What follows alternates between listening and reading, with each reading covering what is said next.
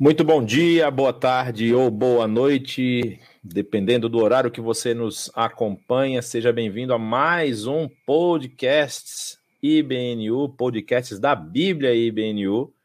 E hoje nós estamos com o livro de Lucas, nosso terceiro encontro, nossa terceira conversa aqui a respeito dos capítulos 7, 8 e 9. E comigo estão Áquila Nascimento e Israel Saião e nós vamos hoje discutir um pouquinho mais sobre esse evangelho tão rico em detalhes e que nós estamos passando que nem um trator, porque haja tempo para poder falar de todo o conteúdo. Boa noite, Aquila, boa noite, Israel. Sejam muito bem-vindos. Boa noite, Jonatas, boa noite, Israel. É, e olá para todos que estão acompanhando aí o nosso podcast. Já é o terceiro encontro e a gente já cobriu vários textos importantes e os capítulos 7 é, a 9 hoje são os capítulos com bastante poder envolvido, né? Eu espero que a gente consiga lidar com algumas das partes é, mais importantes para a gente compreender essa grande estrutura que tem no livro de Lucas, as mensagens, ou a mensagem principal, permitir uma, um aprofundamento nessa obra tão bem escrita, inspirada e poderosa para a gente também. Bom, boa noite, Jonas, boa noite, Áquila. Eu estou muito animado agora. Estou chegando na minha parte preferida do livro de Lucas, mas ainda não chegou. Esses próximos três capítulos vão ser bem legais mesmo. Estou animado para aprender aí, para causar discórdia entre os irmãos. Vamos que vamos. Justamente o que Deus ama, né? Ama aquele que causa discórdia. É uma beleza. Não sei se Deus ama, mas as pessoas gostam bastante de ouvir a gente discutindo aqui. Mas, como a gente tem feito nas outras aulas, a gente vai responder as perguntas que foram colocadas na aula anterior e tem muita pergunta boa. É, começar com essa daqui que aparece, da Carol, de novo, é, perguntando: será que Jerusalém? Nós falamos na aula passada a respeito do ministério de Jesus ter sido iniciado na Galiléia e João Batista estar no deserto. Então ela pergunta: será que Jerusalém era um lugar tão problemático assim? João Batista vai para o deserto, Jesus começa seu ministério na Galiléia. A coisa era tão complicada na capital? E aí, Israel, o que, você tem para falar para a gente desse período da vida de Jesus e da posição estratégica e política de Jerusalém? Bom, vamos lá então. É, para ter uma perspectiva um pouco mais uh, histórica, só para ressaltar um leve detalhe: que Jerusalém, nesse momento, oficialmente não é capital da região, né? A região, uh, a província chamada província da Judéia, inclusive na época que Jesus nasceu, quando foi chamado o censo, Tecnicamente, o censo de, da Judéia foi feito dentro da província da Síria, que a Judéia nem era província independente quando Jesus nasce, ela fazia a parte da província macro da Síria, e, e a sede vai acabar sendo a cidade de César, que é a, existe até hoje a escavação que é Cesareia Marítima. Então a capital da província da Judéia vai ser Cesareia. Mas não vou menosprezar Jerusalém, Jerusalém era a cidade mais importante em termos culturais para os judeus, os hebreus, né? Era o centro da sua fé e da sua sociedade. E é verdade, a gente consegue perceber que tanto João Batista quanto Jesus vão trabalhar fora de Jerusalém. Eu acho que tem duas coisas que a gente pode falar sobre isso. Primeiro é, é voltar um pouquinho no passado e lembrar que Jerusalém, ah, depois da conquista da Assíria, ah, da região do norte e da Babilônia de toda Israel, e quando a Pérsia permite a retomada, a retomada, a volta dos judeus com a gestão da Pérsia, Jerusalém vai virar um polo, vai reconstruir o templo, vai ser um lugar onde vai ser muito importante a participação judaica e a fé judaica vai se desenvolver e se estruturar muito em Jerusalém. Só que ao mesmo tempo vai chegar nosso amigão lá, o Alexandre o Grande, causando, sendo matando todo mundo. E quando Alexandre conquista Jerusalém ah, no século IV a.C., é que a gente vai ter a principal complicação, que é a helenização de Jerusalém. E acho que aí que a gente pensa do, da cidade ser problemática. O que, que é helenização? É a aplicação de princípios greco-romanos dentro da cultura local da cidade. Então a gente vai ver a, a cidade ser estratificada em dois grupos sociais: os gregos, ou os estrangeiros, ou os judeus que aderem à cultura grega, e os mais praticantes tradicionais. Então é, é que nem hoje, tem um conservador liberal, meio que uma divisão, né? Então o saduceu é o judeu que curte os gregos e o fariseu é o judeu que curte os judeus e é mais tradicional conservador. Só que em Jerusalém é onde ficam os saduceus, que é onde tem o corpo político da religião, é onde fica o. Acho que Acho que isso é um detalhe importante que a gente talvez não pincelou, mas é bom falar, né? Não, não havia uma, uma, uma equivalência de poder aí, né? Os saduceus, eles tinham mais poder porque eles estavam, vamos dizer assim, amigados do domínio romano, né? Eles tinham acordos, né? Inclusive, há uma história de que todo sumo sacerdote teria que vir do partido dos saduceus, justamente porque eles já tinham isso meio que acordado, né? Exatamente. Acho que isso até hoje quem está ah, envolvido com religião e tem, digamos, padrinho político e tem uma conexão, ah, o fato do saduceu ser pró-grego não era à toa. Então tinha um aspecto de muitos judeus que aderiam à cultura grega para crescer na vida, para ter oportunidade. É falar a língua do colonizador, é aprender o entendimento. Lucas é bem escrito porque o autor escreve grego bem porque ele é um cara escolado, ele é um cara que estudou. E isso faz com que o texto tem um nível maior de qualidade. Então, a, acesso à educação, acesso à tecnologia, qualidade de vida associada à cultura helenizada era melhor. Então, os gregos trazem coisas melhores. É, é até relevante isso, porque isso que vai gerar a revolta dos macabeus. É uma frustração dos judeus mais tradicionais que eram colocados em segundo plano para um domínio estrangeiro e eles vão colocar o ginásio, onde o pessoal treinava nu. Inclusive, tem uma coisa engraçada tinha um grupo de judeus que eles tinham feito circuncisão e eles queriam fazer parte da competição dos gregos, que é nu. Só que é perceptível que ele, ninguém sabe se o cara é ou não é circuncidado, mas quando o cara está competindo nu na luta greco-romana, se, se percebe. Daí tinha a cirurgia de reconstrução da fimose para um judeu circuncidado se descircuncisar para poder se inserir na cultura grega. Tal o grau, digamos, de influência dessa cultura helenizada. Então, mas eu achei muito legal que você falou que realmente tem uma desproporção. O saduceu ele tem o poder político e o fariseu só tem a Torá. Então ele se a, a, tem as regras e a lei, tem a tradição. Agora eles também tinham um partido político. Nos fariseus também tinham influência. No Sinédrio, eles tinham influência aqui, digamos, o par... eles eram meio que oposição, vai. O partido dominante, o partido governo era saduceu mesmo. Então acho que isso é um elemento bom para a gente ter uma clareza. Ah, e, é, e Jerusalém ficou muito rica também porque Jerusalém, depois do período grego, tem o período da independência dos Asmoneus, ou dos Macabeus, daí Jerusalém vira capital. Vira capital temporária de um reino que vai se subjugar ao Império Romano quando Pompeu conquista a região da Síria, e daí esse reino judeu que vai dele. Por isso que Jesus vai ser chamado de rei dos judeus. Esse era um cargo, e esse cargo era da família dos Asmoneus, que depois virou um cargo de Herodes. Então acho que a dimensão de Jerusalém, eu, se eu fosse fazer algum tipo de projeto, é começar a igreja em Londres, Nova York. É difícil. Até imagina abrir uma igreja em São Paulo, é muito complicado, porque você tem todas as outras opções. Então é um pouco mais difícil trabalhar, né? É, até hoje, se você vê qualquer eleição, é notório que uh, o interior sempre é mais religioso do que a cidade. A cidade sempre é mais secularizada e mais liberal porque tem muito mais alternativa e opção de pensamento e é difícil alguém dominar, acho que é uma narrativa, né? Mas acho que essa que é a perspectiva, então faz sentido. João Batista optou por ficar mais pertinho, eu diria, e Jesus, ele era brasileiro, então ele ficava perto da praia, né? Mesmo que fosse de um lago, né? Não de... um pouco mais importante frio, é ter areia. Importante é ter areia para poder escrever, né? Enfim. É, tem uma outra aqui, a pergunta muito boa também do Paulo Prado, a gente falou na, na aula passada sobre a, a, tentação de Jesus, e aí ele pergunta qual é a mensagem para nós hoje, no episódio da tentação de Jesus. E aí, Aquila, o que, que você tem para dizer para a gente? Olha, Paulo, a gente tem algumas mensagens que saltam aos olhos. A primeira coisa é que é o início do ministério de Jesus. Então, a, a oposição ao reino de Deus se estabelece desde o início do ministério de Cristo. É, e isso é uma coisa marcante ao longo de todo o ministério de Jesus. Logo depois também tem aquele evento é, em Nazaré, a, na terra onde Jesus nasceu, cresceu, na verdade, e, e a gente percebe um, um crescendo dessa oposição ao reino de Deus.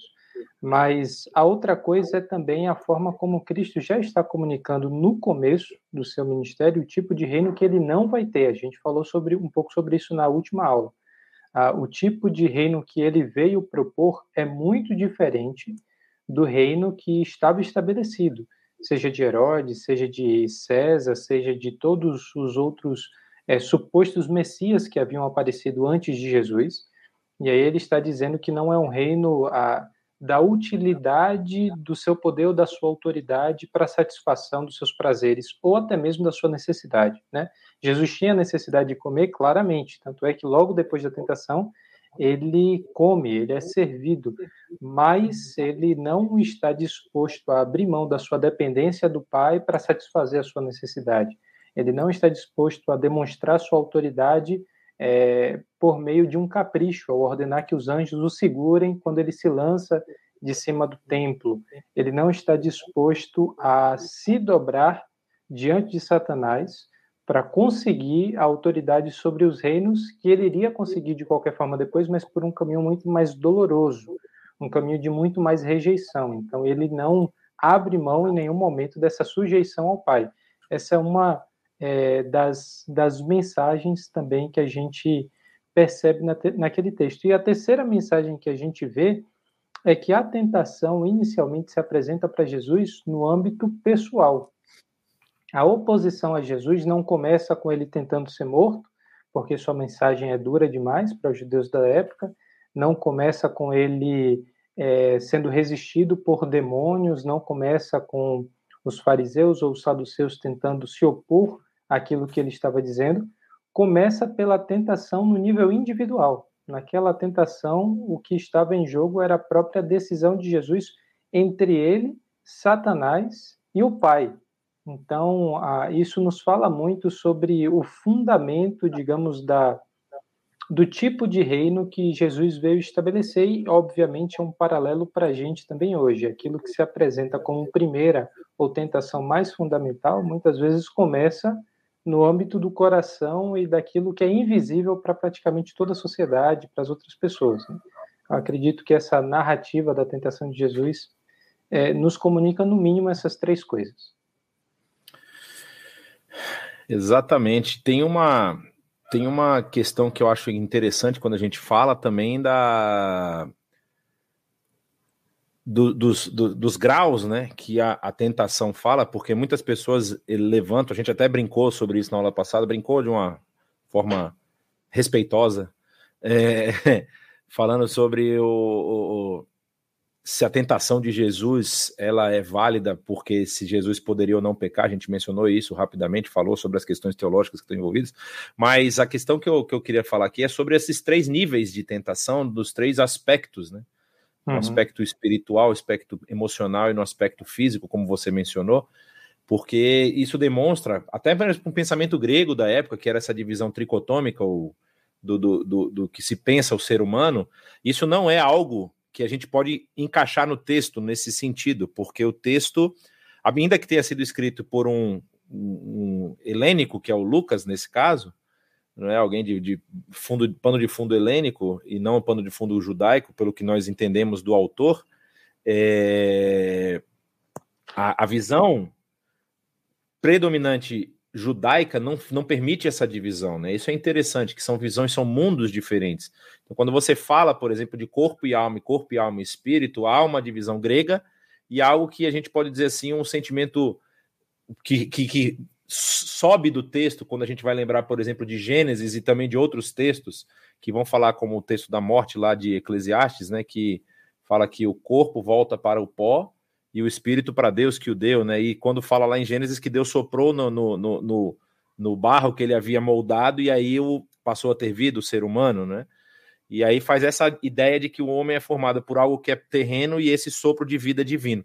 E no caso do judeu, ele não pensa em divisões internas, né? Então, é, isso é mais um pensamento grego. Então, quando a gente vê na tentação esses três elementos, o elemento físico, que é a fome, o elemento psicológico, que é te dar poder sobre todas as nações, aí depois o elemento espiritual, que é adorar o próprio, uma criatura, não é? Se subjugar ela, você também está cobrindo essas três esferas de tentação para dizer assim, ó, Jesus foi tentado em todas as coisas e ele não foi achado em falta em nenhuma delas, né?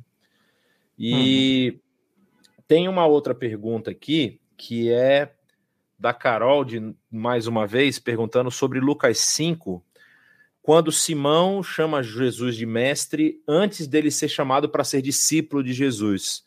E a pergunta dela era se Jesus já era visto como mestre por causa dos milagres iniciais e se ser discípulo era algo honroso. É, eu vou começar respondendo aqui, depois eu vou passar a bola para vocês. É interessante a gente sempre lembrar isso, né? Nós conhecemos e conhecemos muito bem a história do mestre, do rabino Jesus. E assim, mas por que que Simão chama Jesus de mestre? Por que que isso não é apontado por nenhum dos evangelistas como algo extraordinário ou como sendo algo de uma grande honra? Porque isso era comum. Né? Era comum rabinos andarem pelas regiões, talvez não tanto na região da Galileia, como nós vamos ver, mas existia, por exemplo, é, citações de Atos, quando nós até mencionamos isso, de líderes que levavam pessoas para o deserto. A própria comunidade de Qumran era uma comunidade que, de rabinos, vamos dizer assim, havia os mestres daquela comunidade. E a palavra rabino, rabi, no caso no hebraico, é só isso, é mestre, é o, é o líder ou aquele que ensina. E então Jesus, como alguém que está andando, está ensinando as pessoas, ele já era um rabino para as pessoas que estavam lá. Então não é nenhuma surpresa que Pedro vai falar, no caso Simão Pedro, vai falar e chamar Jesus de mestre, mesmo antes de ser colocado como discípulo.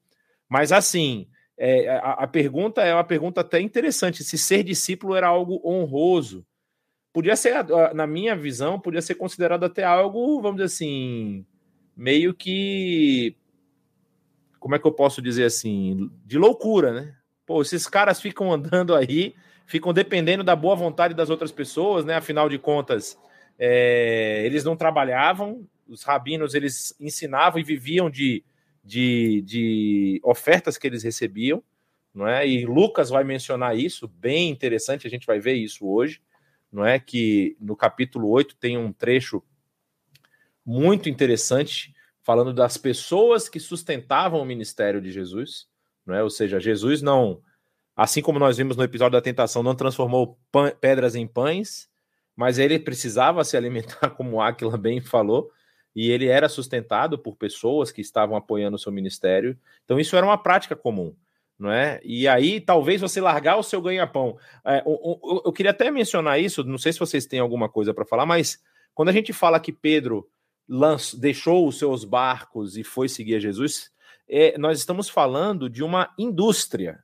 Nós não estamos falando de pescadores, como talvez você já tenha visto alguma imagem, ou você conheça alguma região do Brasil de, de vilas de pescadores e vem aquele pessoal em casas de pau a pique, né, em palafitas e tudo mais.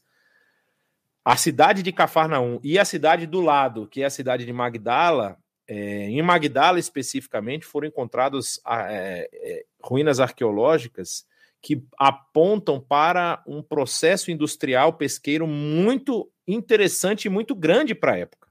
Não é? A, a, Flávio Josefo, desculpa, não sei se é Flávio Josefo, posso estar confundindo.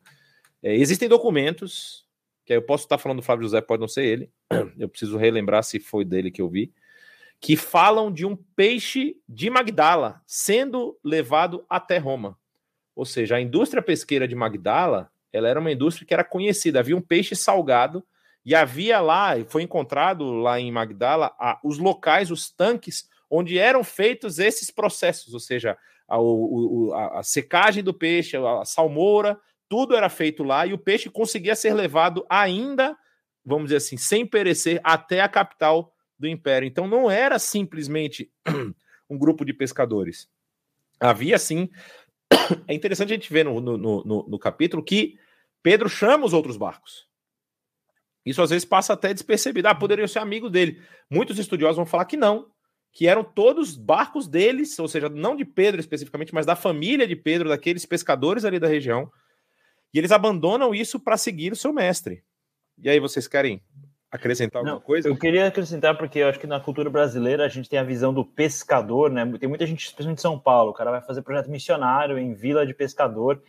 E no Brasil, com muita abundância, pescador não é tido como uma coisa de alta rentabilidade, mas se a gente colocar na região do Oriente Médio de alto nível de desertificação, e até por uma relação de cálculo de consumo de alimento, né?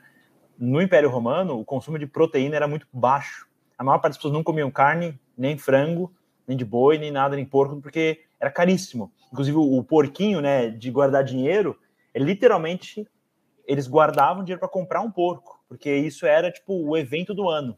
Então, não judeus, lógico. Disclaimer: é o, o, porquinho de guardar dinheiro no contexto do Império Romano, não no contexto judaico, que daí se o cara come porco, ele tá. É, deu ruim. É, só para ficar claro. Mas peixe dava muita grana. Então, Magdala, que é a cidade que você mencionou, realmente era uma cidade muito rica. Então, acho que só para botar em perspectiva que fornecer a, a, a proteína mais consumida na Península Itálica era peixe. Todo mundo comia peixe. Então, o mercado era muito grande. Então, ter uma indústria pesqueira era bom. Uma coisa que eu ia falar também é, acho que é epístata, que é em grego, né? Ah, que é exatamente a palavra que Lucas usa, usa é, só para fazer uma comparação literal. No exército, você tem o próstata, que é o cara que fica na frente, prostrado exposto, e o cara que fica atrás, ele é o general, o mestre, o chefe. Então, claramente, a palavra de, de Lucas ela dá a conotação de hierarquia. E eu acho que dentro desse contexto de, uh, digamos, desenvolvimento da fé, claramente, mesmo antes de ser discípulo, no sentido reconhecer que aquele cara tinha autoridade. Oh, esse Jesus aqui, ele tem autoridade, ele é um epístata, ele, ele é um comandante, ele é um cara que está acima, digamos, chefe de guilda profissional ou algum tipo de autoridade. E com certeza eu tenho que concordar que ser discípulo era muito importante, porque você é que nem se você hoje quiser trabalhar, ser médico, advogado, engenheiro ou pastor, você primeiro se qualifica, depois você tem que passar num, na ordem, tem que estar na ordem dos profissionais, na ordem de advogado, ou numa ordem de médicos ou de pastores, você tem que sempre fazer parte de uma coisa maior que você. E o mestre, originalmente, ele era o cara que te dava esse título, né? Então, é, a, o apóstolo Paulo, ele vai ser medido pelo mestre que ele teve. Então, a, acho que a referência de quem você é, quem foi o seu mestre. Então, se o seu mestre é de alto calibre e relevante, você tem o mesmo nível. Eles falam que Alexandre o Grande foi o cara mais relevante. E o professor dele foi Aristóteles. Você vai Alexandre Grande ele é o, o resultado final de Sócrates. Sócrates, é Platão, Aristóteles e Alexandre. Então, é, acho que é uma lógica de estar associado. Então, com certeza, acho que o pedigree de ser discípulo de Jesus já era relevante mesmo antes de ser discípulo. Acho que era uma, corrida. Uma coisa importante é, você falou bem, Jonatas, do aspecto de mestre como não sendo uma coisa a princípio divinizada, existiam outros mestres. Então, falar que Jesus era o rabi não queria dizer que era o reconhecimento de que ele era o Messias. É, e essa eu acho que é uma confusão comum. A gente já lê mestre e entende Messias, mas não era claro nesse ponto da história que era o caso. E por outro lado, a confissão, a confissão de Tomé depois da ressurreição é que a gente perde perspectiva a profundidade. Senhor meu e Deus meu. Isso sim é o reconhecimento de que Jesus de fato era aquele a quem o próprio Deus tinha ressuscitado, era o próprio Deus, e aquele reconhecimento de Senhor soberano é uma coisa que perde-se a profundidade quando a gente já parte do ponto de que a todo momento eles estavam tratando Jesus como Senhor. Isso não é verdade. Isso foi uma uhum. coisa que foi ficando claro de forma muito lenta e confusa pelas respostas e pelas atitudes dos apóstolos. E só quando Jesus aparece ressurreto é que a imagem se encaixa e Tomé é capaz de fazer essa confissão, né? E apesar disso a gente vai ter a primeira confissão, inclusive de Jesus como o Cristo, pelo por parte dos discípulos, nesses capítulos que a gente vai falar hoje. Então já tem um tempo de ministério acontecendo até aqui. É, e, e, isso a gente vai chegar lá, eu acho importante você mencionar isso, que é no capítulo 9, que talvez ali naquele ponto ainda não é a visão concreta e correta, talvez é uma visão que eles construíram, e aí pode ser esse cara aqui, e aí isso vai, é, isso explica muito, inclusive, o desenrolar da, obra de Lucas, quando a gente vê essa decepção com relação à morte de Jesus, uhum. não é? Então a gente vai chegar lá, não vamos adiantar não, só tem mais uma pergunta, é, que é da Nádia, que fala assim, como deve ser feito o jejum hoje? Nós falamos a respeito da, da situação de Jesus na aula passada com os discípulos dele os discípulos dos fariseus e dos discípulos de João também, né? como que eles não jejuavam, né? A questão do noivo estar com os com seus amigos e tudo mais. Aí a pergunta é ela é: nós não, je, não jejuar por algum motivo de saúde é válido? O jejum é somente a abstinência de alimentos ou tem algum outro tipo de jejum? Essa a gente tem que ah. deixar para a pessoa que tenha mais cara de que jejua aqui, que é o Aquila, né?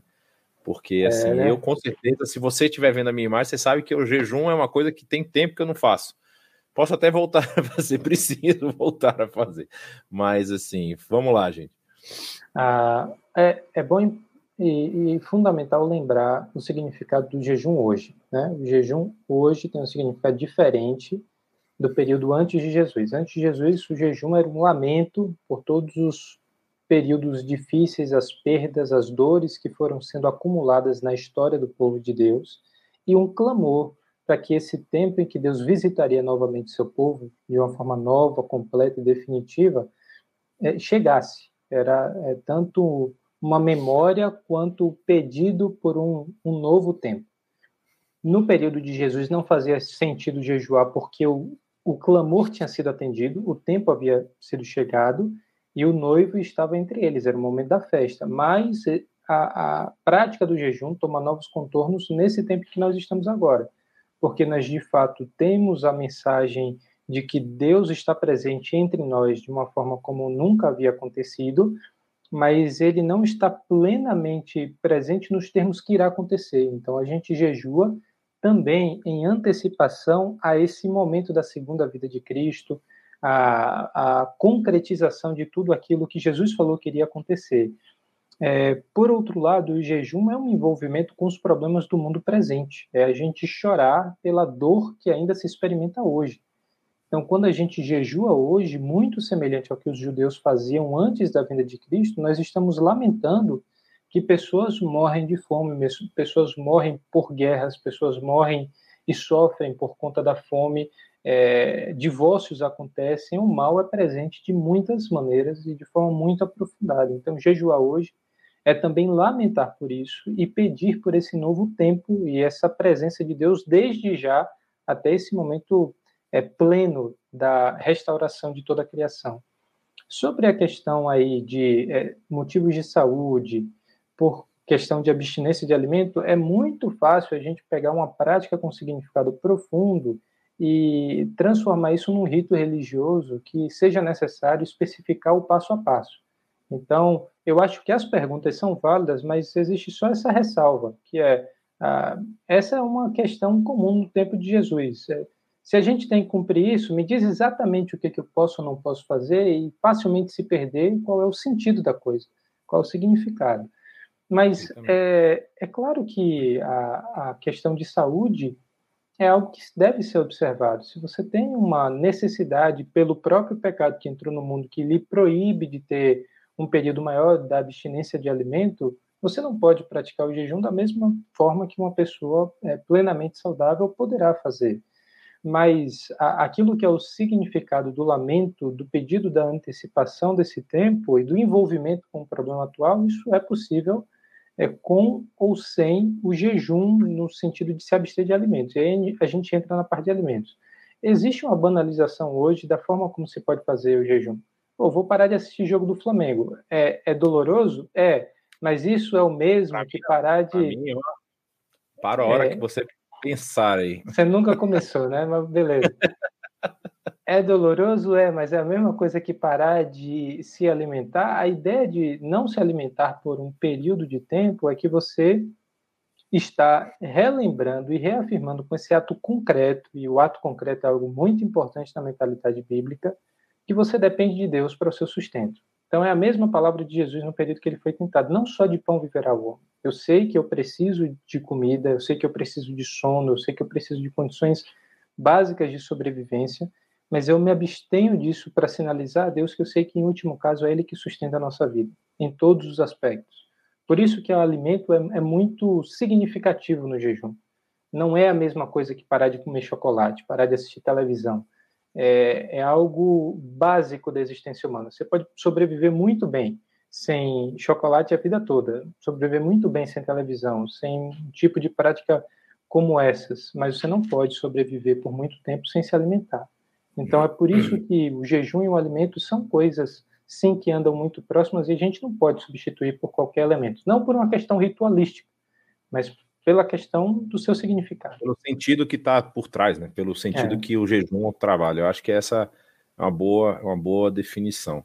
Até um comentário é... da mortalidade, né? É, a Exatamente. comida é, você reconhece a mortalidade. Eu achei muito legal o que você falou, porque se você tirar o chocolate, você simplesmente emagrece.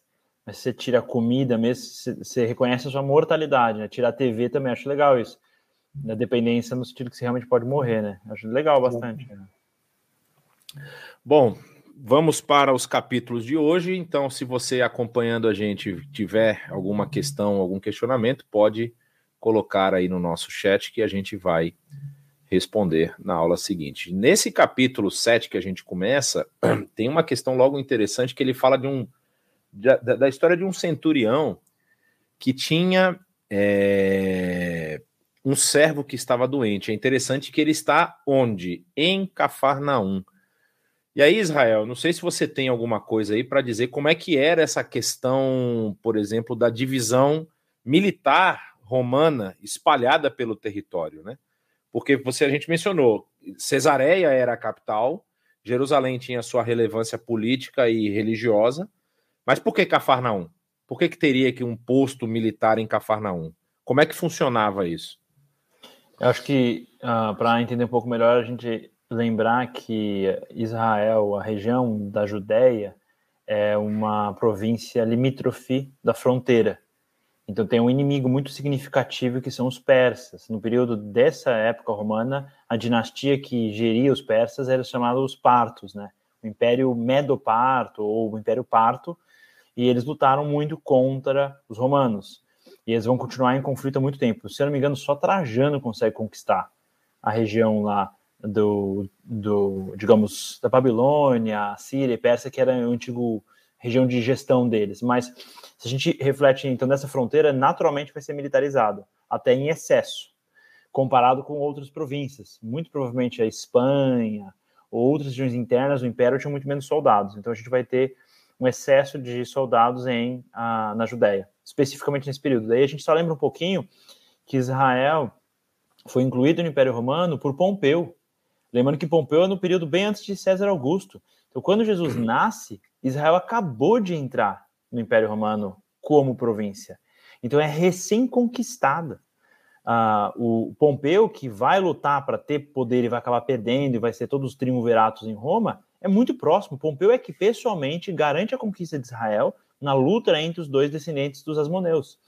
Então, também Israel está militarizado porque teve guerras recentes e as tropas principais que estão segurando os persas vão ficar em Damasco. Então, Cafarnaum é muito estratégico porque tem água e você então vai ter a Cesareia Marítima, que é no Mediterrâneo, que controla a Via Mares, que controla norte e sul, Egito para Antioquia, Egito para Líbano. Você tem o Vale do Jezreel, a região onde vai ter Meguido, que é uma fortificação que não é utilizada nesse período, e daí a fronteira definitiva vai acabar sendo Damasco, Vai ter fortificações nas Decápolis, helenizadas, que é do outro lado da Galileia. E Cafarnaum vai ser a principal cidade, meio que hub de transporte e comércio. Então, naturalmente, vai ter um posto militar lá. Daí, em termos de divisão do exército, até uma curiosidade: nesse período, Israel vai ser gerido pelo. Não é Pilatos nesse momento exato, mas vai ser o período de gestão de Pilatos no ministério de Jesus. Então, nessa época que já está escolhendo os discípulos, já é Pilatos que está gerindo. E vai ser um período de relativa estabilidade de Israel. Mas assim que o pessoal tenta fazer rebelião no ano 70 e tem a destruição do templo, Israel vai ter lei marcial. E daí deixa de ser o prefectus, né, o prefeito, e vira um legatus. Legatus é literalmente o título de um general, uma legião. Então, legatus é um general. Então, Israel, nesse período, ele está impressionantemente entre guerras. Um pouquinho antes de Jesus, a gente vai ter guerra para conquistar, e um pouquinho depois você tem guerra para manter. Então é um lugar altamente militarizado. Uh, e quem que é o centurião? Acho que a melhor forma de descrever o centurião, ele era o cara que meio que ele é o, o chefe na prática. Todo mundo sabe que na vida real você tem o chefe lá em cima, o CEO, o presidente, o ministro, tal, que ninguém vê no dia a dia. Daí você tem o chefe que toca boiada, o chefe que chega junto, que acompanha, que então o centurião ele é o chefe mais importante que conhece quem está abaixo dele. Então, um general não conhece os 5 mil abaixo dele. E o centurião, como o nome fala, geria 100 soldados dentro do, da sua companhia. Então, eles eram, digamos, os oficiais militares do exército romano mais respeitados. Eles eram os que mais treinavam, eles que faziam treinamento dos soldados. Claramente, eles tinham uma relação mais agressiva. O que é curioso dessa cura é a gente tem que pensar que o que Jesus faz não é natural, é porque o centurião ele representa opressão. Então, acho que, pensando romanicamente, falar, ah, legal, um centurião, um exército, tá legal, mas eles estão oprimindo, eles acabaram de subjugar os judeus, eles estão impondo a cultura, eles estão tributando os judeus. Então, é um, acho que é uma relação diferente. É, é Portugal colonizando o Brasil, é o representante da coroa portuguesa chegando e fala assim: ó, meu, meu o cara lá da casa tá doente. E o índio vai lá e cura ele. O índio que está tomando chibatada, que está sendo prejudicado e perdendo terra, né? Então, acho que a relação é um judeu subjugado na Judéia, um mestre, que nem o Acre, você fala, um líder importante, uma pessoa respeitada na comunidade, recebendo esse opressor, essa representação da, digamos, do fascismo uh, na sua descrição mais antiga, né, do império e desse domínio militar, uh, sendo, digamos, o alvo da cura de Jesus, que é totalmente, e uh, inclusive o esforço necessário para colocar Jesus como revolucionário social, realmente tem que tirar esse texto da Bíblia, porque para Jesus ser revolucionário o centurião teria que ter pegado a mesma doença, os dois morridos junto, abraçado, com o servo, porque não faz nenhum sentido Jesus curar um servo de um centurião romano no sentido, digamos, Judas Iscariotes, que provavelmente era chegado dos zelotes que queria a revolução, eu tenho certeza que ele se frustrou nesse dia. Então, acho que é um bom insight em termos de é. perspectiva. Mas tem, tem uma questão interessante aqui, eu não sei se o Aquila quer falar alguma coisa sobre isso, mas tem uma questão interessante aqui que quando a, a, as pessoas vão falar para Jesus quem é esse centurião, ela só tem coisas boas para falar. Não, ele merece que ele faça isso porque ama a nossa nação e construiu a nossa sinagoga. Havia uma relação e Lucas ele trabalha isso muito bem, porque ele vai fazer isso até no livro de Atos Talvez até aí eu estou pensando aqui com as minhas figurinhas, né? Que Lucas está puxando a sardinha pro seu lado, né? Tipo assim, pô, os caras judeu, judeu, judeu. Vamos falar que tem outras pessoas aqui que também gostavam do negócio, né? Então, tipo assim, o centurião era alguém que era chamado de temente a Deus, né?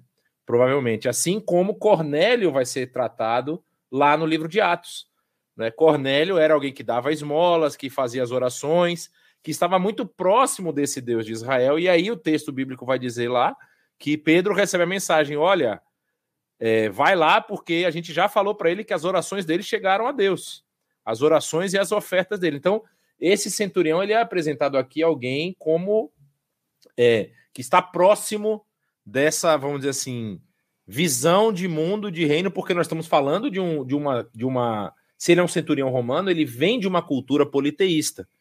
E nesse aspecto, Israel é completamente um peixe fora d'água nesse universo, porque os gregos são politeístas, os romanos são politeístas, os egípcios eram politeístas, os persas são politeístas, e aí você tem um povo monoteísta que está ali.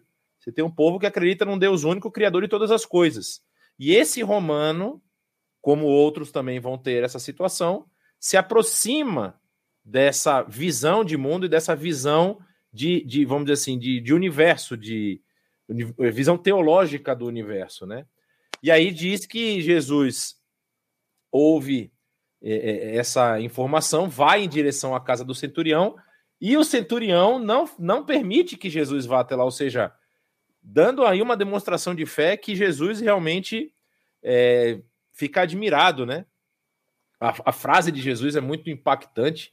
Eu lhes digo que nem em Israel encontrei tamanha fé. Olha só que tapa de luva na face do pessoal aí que está acompanhando Jesus, né? Porque o centurião, a fé dele é tamanha que ele fala: olha, eu reconheço a sua autoridade, porque eu sei o que é ter autoridade, porque, como você mencionou, Israel, eu tenho 100 homens debaixo da minha, da, da, do, do, meu cetro, vamos dizer assim. Eu comando 100 homens, eu sei o que, que é. Manda o cara ir lá, ele vai, manda o vir, ele vem. Se o senhor der uma palavra, tá ok, o cara tá curado. Então, essa é uma fé realmente que nos demonstra algo assim impressionante dessa, dessa percepção que o Centurião tem a respeito da vida e da, do poder ali, como o Akla mencionou, que esse aqui é o, é o, o, o capítulo do poder. E falando em poder, tá vindo o poder da chuva agora aqui. Espero que não caia a minha conexão aqui e a gente continue tudo certo.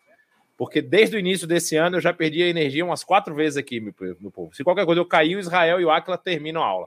É, mas aí a gente vai ver uma outra demonstração de poder, né? Não sei se a Acla quer mencionar alguma coisa do Centurião, mas eu já emendo logo do filho da viúva. Aí você já é... fala dos dois. Beleza, beleza. Ah, em relação a, a, esses capítulos, realmente tem muitos milagres acontecendo e coisas extraordinárias, né? Coisas de, um, de uma proporção muito grande.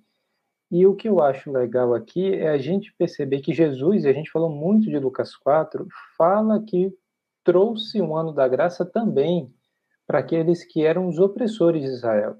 Ele cita Elias e Eliseu, que curaram um, uma viúva e o outro chefe das tropas de povos pagãos, povos opressores.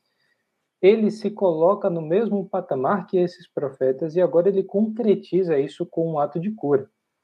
Ele Exato. Falou e fez, né? Ele disse que ia fazer é. e fez.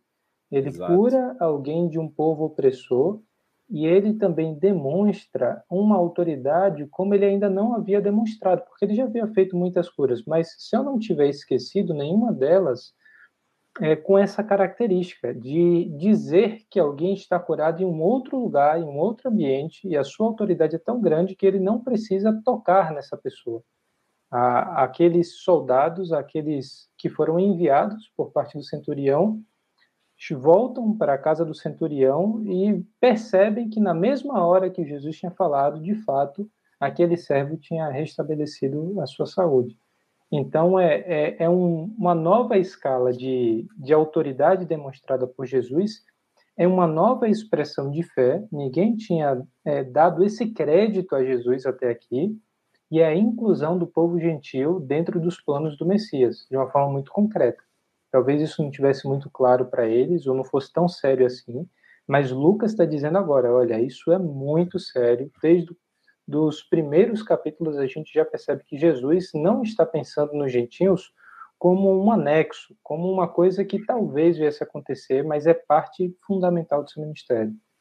Eu acho que você tocou num ponto que a gente até mencionou agora rápido aqui, mas a gente está vendo isso concretamente, exatamente essa questão, né? Quando Jesus disse que não, não viu nem é, em Israel uma fé demonstrada dessa forma, isso nos ajuda a entender como é que talvez era essa percepção, talvez até pela expectativa gerada pelos próprios discípulos, né? Ou seja, aqueles que estão ali seguindo o Mestre Jesus e que lá na frente vão fazer uma declaração muito importante, talvez estavam com uma perspectiva um pouco diferente de como seria esse Messias, não é? E não tinham encontrado ainda esse, vamos dizer assim, esse balanço de qual era. Aí o Israel mencionou a questão do Judas Iscariotes, não é? Você tinha ali, com certeza, várias, vários vetores de pensamento. Né? Pô, será que Jesus. É engraçado que tem um, um, um evento aqui da.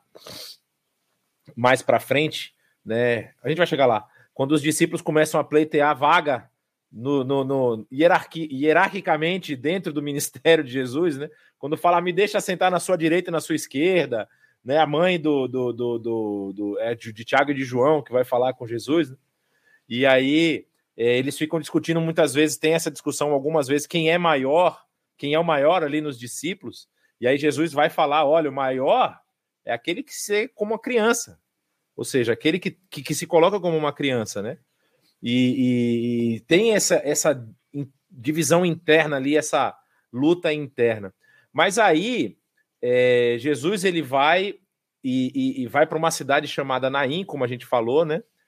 e demonstra mais uma vez esse poder. Eu acho que essa é uma questão que você tocou, Aquila, que é muito interessante a gente talvez abordar aqui. E como você falou, realmente tem muitos eventos milagrosos, muito poder sendo demonstrado. É... E a pergunta que a gente faz é por que que Jesus fazia isso?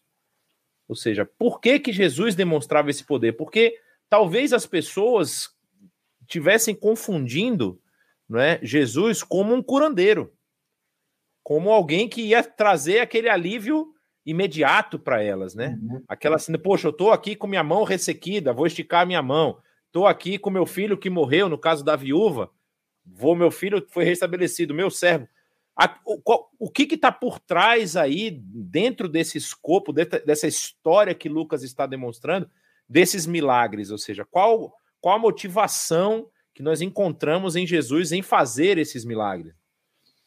Olha, tem um sentido mais óbvio que era de ele demonstrar ser quem ele dizia ser.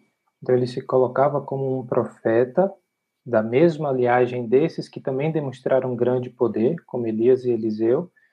É, é, demonstrava autoridade, que ele se colocava como uma figura real. Ele veio para concretizar um reino, o reino de Deus, o reino dos céus mas também vem, é, e eu acho que isso se perde mais facilmente, é muito importante, vem demonstrar o tipo de reino que ele veio estabelecer. Esses milagres, eles não são apenas a cura de uma condição imediata, mas eles são a demonstração do tipo de salvação que Jesus veio promover, o tipo de Messias que ele veio ser.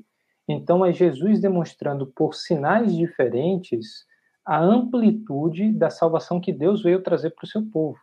A salvação que veio restabelecer a condição de saúde, a salvação que veio para se opor à morte, mas claro que existe uma grande diferença entre a ressurreição que acontece na cidade de Naim para em relação ao filho da viúva, a, a filha de Jairo e a ressurreição que acontece com o próprio Jesus, a gente depois pode falar isso lá na Lázaro frente quando também, né? Oi? Com Lázaro, Lázaro, exatamente. Essas três ressurreições promovidas por Jesus têm um caráter completamente distinto da própria ressurreição de Jesus, mas já é uma demonstração de que tudo aquilo que de alguma forma entrou pelo pecado é restaurado por meio da salvação que Jesus veio fazer.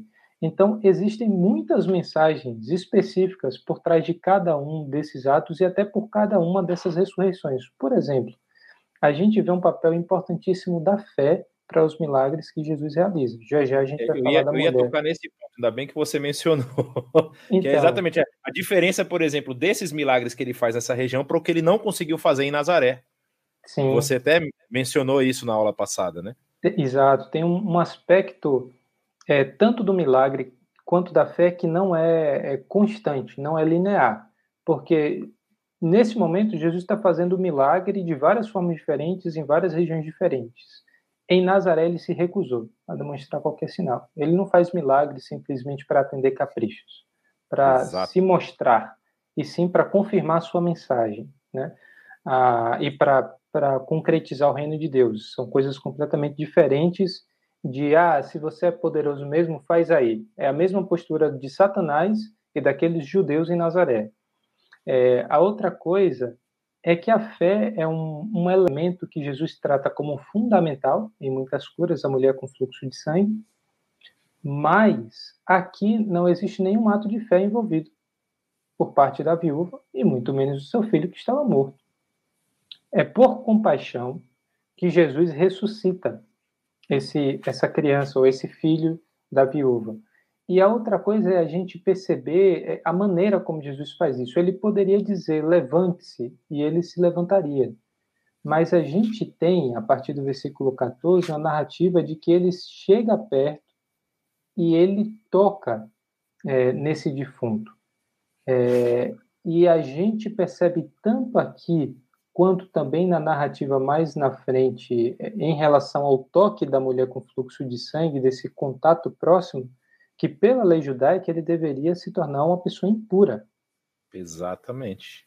E o que acontece é o inverso. Aquele em quem ele toca ou quem toca nele é purificado. Existe a inversão do fluxo natural de pureza e impureza. A glória e o poder de Jesus manifestos é algo é tão superior ao poder das trevas que se apresentava como oposição ao seu ministério, que quem toca nele é purificado ao invés de impurificá-lo.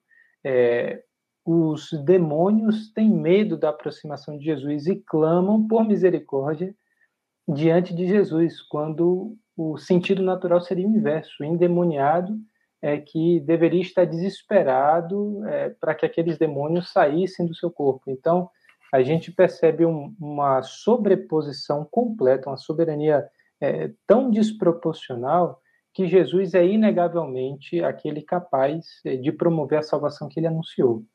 Né? Então a gente tem essas inversões também aqui. Você, você mencionou um negócio que agora eu fiquei pensando aqui, como é que deveria ser o caso da lei, né? Quem tocar num defunto está impuro por sete dias. E se o cara era defunto e não é mais, e agora eu tô meio impuro, como é que fica isso? Porque é, é uma situação realmente extremamente inusitada, né? Imagina o cara lá, o, é, eu imagino é, o, o escriba lá, o, o, o, doutor na lei, vai, pô, e agora eu analiso como esse negócio aqui? O mas cara tava morto, mas não tá mais, o que, que a é, gente faz? Né? É o tipo de coisa que se, devia se passar na cabeça de um fariseu, né? É, Lógico, né, meu? E agora, eu faço o quê com esse cara? Ele eu tocou no morto, mas a proposta morto, de Jesus é, o negócio era tão sério, tão grandioso, que esses questionamentos perdiam sentido.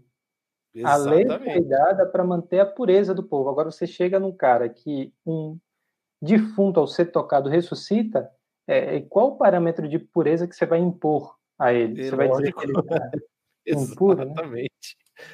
Né? E é interessante essa questão que você Pela mencionou da viúva. literalidade, porque... cara. Pois é. Tá todo mundo impuro. Pela estrita, se eu fosse um fariseu, cara, pensando como um bom religioso, tradicional, regular, sabe? Cara, tá impuro. Você ressuscitou, ele... mas não, você não se livrou. Tá, ele estava é. morto até duas da tarde. Se você tá sujo, tem que tomar banho, cara, tem que tomar banho. Só porque você ressuscitou, você não tá pedindo, mas cara, tem que tomar banho. Tem, eu tem, acho... uma, tem uma nuance nesse tá impuro, trecho cara. que o Atman mencionou. Tem uma nuance aqui que é muito importante falar, que é o papel social, né? Porque se você pega uma mulher viúva, e aqui diz que ela saía da cidade. É, do seu único filho, né? O verso 12 vai dizer. Essa mulher está na roça. Num português, como diria assim, como diz o Sayano, é no hebraico original, essa mulher está na roça, porque ela não tem sustento. Muito difícil, por exemplo, tal, não sabemos aqui exatamente qual a idade dessa mulher, mas é óbvio que o filho e seu filho único, mas o filho homem mais velho, ele tinha a obrigação social de cuidar da sua mãe quando ela se tornasse viúva, não é? Ele tinha que cuidar. Então, se ele se é por isso, inclusive, que é, a gente vê muitas a questão que o Quaco mencionou lá que Jesus cita Elias curando lá o filho da viúva estrangeira, né? Tá tudo nesse aspecto, né? Porque uma mulher é, é, são três são três normalmente que, que a gente cita como é, quando Deus contrapõe o sacrifício com aquilo que ele realmente deseja. Os profetas vão falar, né? Eu não quero, eu não quero que vocês me tragam sacrifício, eu quero que vocês cuidem do órfão, da viúva e do estrangeiro. Não é? Porque são os três dentro do povo de Israel que sempre vão estar numa situação de vulnerabilidade. E aí eu acho que essa essa vamos dizer assim, essa percepção que o Aquila teve que realmente é por compaixão, né?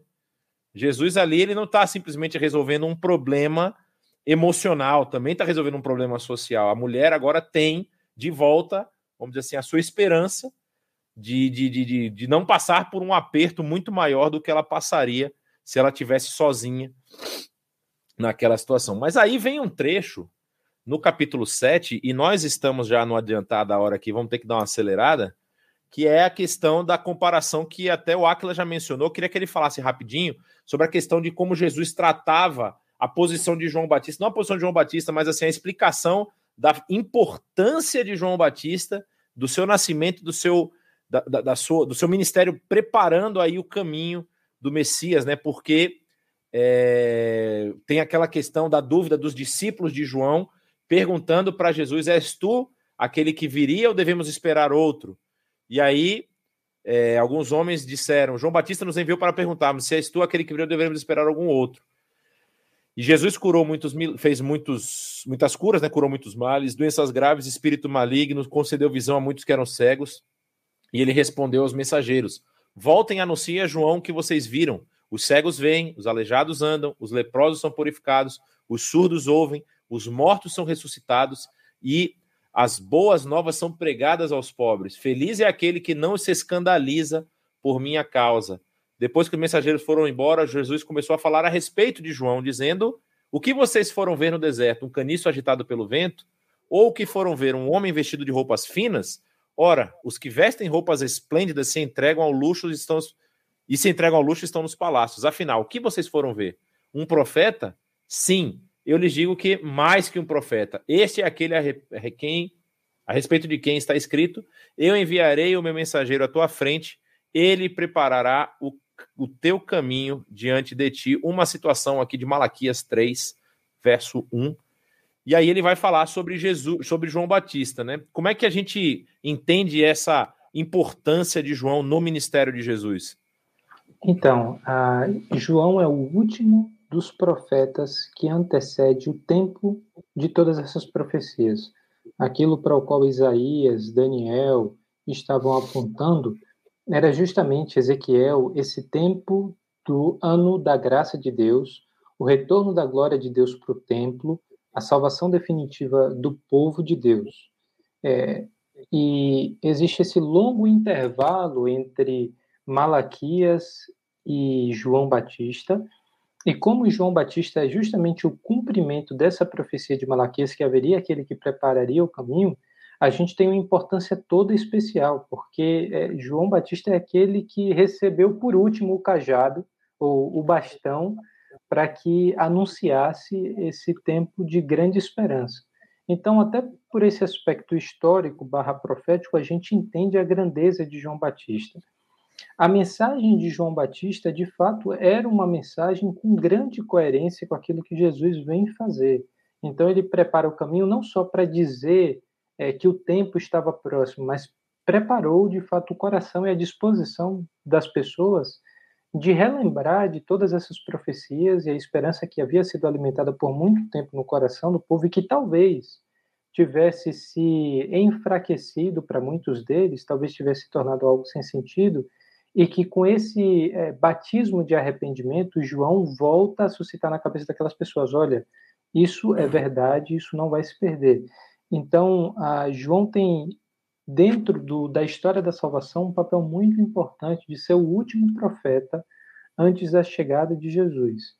Mas o próprio João, aparentemente, tinha visões de Messias que eram diferentes daquilo que Jesus estava de fato fazendo. É, era uma postura de arrependimento e purificação, assim como todos os profetas diziam que era necessário. O povo de Israel precisa se arrepender do seu é, maltrato com a viúva, com o órfão, com o estrangeiro, precisa julgar corretamente aqueles que são desprovidos de condições. Enfim, essa acusação e essa necessidade de purificação era uma mensagem dos profetas, e João esperava isso, mas talvez ele não esperasse um Messias que curasse a todos, mas não confrontasse diretamente Herodes. Até porque a gente sabe dessa relação conturbada entre João Batista e Herodes que vai custar a vida do próprio João Batista. É, talvez essa falta de confrontação direta com Roma tenha suscitado questionamentos na cabeça de João Batista: será que esse realmente é o rei que eu estava anunciando que chegaria? É, e essas dúvidas talvez tenham é, perturbado muito o coração de João a tal ponto que ele manda os seus discípulos para perguntar isso.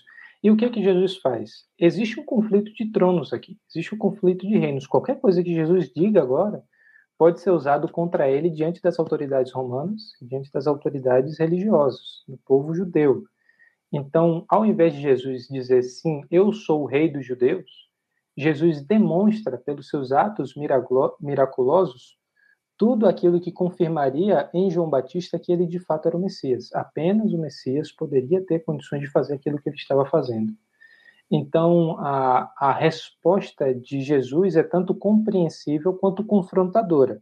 Olha, eu sou quem você esperava que eu fosse, mas eu não estabelecerei o reino da forma como você esperava que eu estabelecesse. Isso é chocante. Até um grande profeta. E Jesus falar isso depois, talvez ficasse feio para João Batista se Jesus só curasse e mandasse os discípulos de João Batista de volta para levar a resposta.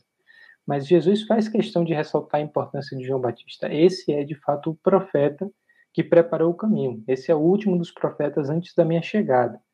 Mas nem ele poderia imaginar a grandeza e o tipo de reino que eu vim estabelecer. E por isso existe essa inauguração de um novo tempo. Um homem tão grandioso como João Batista, que antecedeu o tempo escatológico, o tempo que inaugurou os últimos dias, anunciou grande é, a grande era vindoura que se inaugurou a partir de Jesus, nem a sua grandeza é comparável ao menor daqueles que fazem parte desse novo tempo que se iniciou. Então, é, é tanto uma forma de honrar e reconhecer João Batista como um profeta, mas de apresentar para aquelas pessoas que o reino é surpreendente para, inclusive, um profeta como ele. Né? Maravilha. Tem uma cena que é logo sequencial a isso, que é quando Jesus é convidado, inclusive, por fariseus, né? Jesus é tão interessante que ele não se negava. É, não sei se ele era é, é, é, brasileiro, ou não vou dizer outro, ou vou falar brasileiro porque é o povo que eu posso falar. Rejeitar um jantar, né? Como é que você vai rejeitar um jantar? Vamos comer, né? Mesmo que seja com fariseu, vamos lá. E aí Jesus ele tá lá, e aí Jesus está com. É, é uma cena bastante interessante, que já foi retratada de várias formas, que vem uma, uma mulher que as pessoas, o próprio fariseu fala, né? Se ele fosse mestre mesmo, saberia quem é que está encostando nele, quem que está ungindo o seu pé e tal. E aí Jesus faz essa comparação básica, né? Meu, uma pessoa me deve, quando ele fala, ele fala de, de 500 denários e a outro 50. Nenhum dos dois tinha como pagar, o, o, o credor perdoou os ambos, ambos os dois, ambos os dois. e quem é que vai amar mais, né? Aí o, o Pedro responde que ele está falando com Pedro. É, suponho que aquele é que a dívida maior foi perdoada. Isso é uma questão óbvia, né? Se eu devo 10 mil reais, o Israel deve mil reais para o Áquila e o Áquila perdoa nós dois, quem que vai amar mais? Obviamente aquele que foi mais perdoado. É uma questão básica. E aí Jesus começa, apesar o Áquila mencionou bem, ele não não não querer, vamos dizer assim, não poderia até fazer, mas naquele momento ele achou que não era oportuno. Mas ele já fala para a mulher, não é?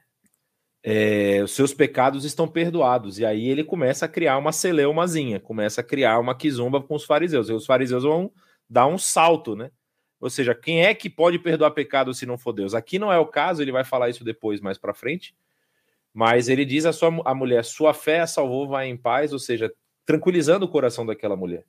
Não é que é exatamente a, a, a resposta que a que o pessoal mais precisa receber, né? Ou seja, qual é o futuro, qual é o, o, o desfecho da nossa vida. Ou seja, esse povo que estava em Israel, dominado politicamente, dominado militarmente, e com um tipo de religiosidade que não aparentava trazer a, essa tranquilidade de coração, ou seja, você teria que sempre é, voltar ao templo, voltar ao sacrifício, voltar, porque você nunca conseguia exercer uma religiosidade 100% eficaz, aí ele vira para essa mulher e fala: ó, sua fé a salvou, vai em paz.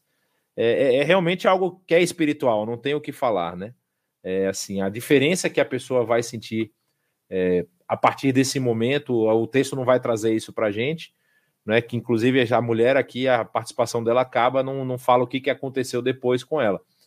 Mas havia na história do, do, que nós lemos no capítulo 8 e no capítulo 9 também vai aparecer isso, é, muitas mulheres que seguiam o ministério de Jesus. Né? E aqui no início do capítulo fala até de algumas mulheres que haviam sido curadas de espíritos malignos e doenças. A gente viu aqui no, na, na, no texto anterior que quando, por exemplo, os discípulos de João foram perguntar para ele, Jesus fez vários milagres né? Como não como uma demonstração de poder, ó, oh, vou dar uma palhinha do meu poder aqui, mas justamente para ser essa resposta que João estava talvez esperando. Né? Olha, a gente imagina João recebendo esse relato dos seus discípulos. Olha, a gente viu pessoas com demônios sendo libertas, viu pessoas que estavam com problemas de saúde sendo curadas. E realmente só uma pessoa que tenha o poder divino para fazer esse tipo de coisa. E aí muitas dessas mulheres seguiam a Jesus, e aí nós temos a Maria chamada de Madalena, ou se você olhar o texto, é Magdalena, no texto em, em grego, porque ela é proveniente da cidade de Magdala, que nós já mencionamos, de quem havia saído sete demônios, Joana, mulher de Cusa, administrador da casa de Herodes, e Susana e muitas outras. Essas mulheres ajudavam a sustentá-los com os seus bens, ou seja, as mulheres impunham, colocaram os seus, impuseram, né, colocaram os seus recursos à disposição do ministério de Jesus. E aí, Jesus conta essa parábola aqui do semeador. Aí eu queria que o Israel comentasse um pouco a respeito dessas figuras de linguagem, dessas analogias que Jesus usa, que ele utiliza duas, né? Ele fala da candeia e fala do semeador. Como é que era o, o estilo de vida, né, daquela região, do povo que estava ali? Como é que se passava os dias? Como é que se fazia dinheiro? Como é que se vivia nessa região onde o texto está passando.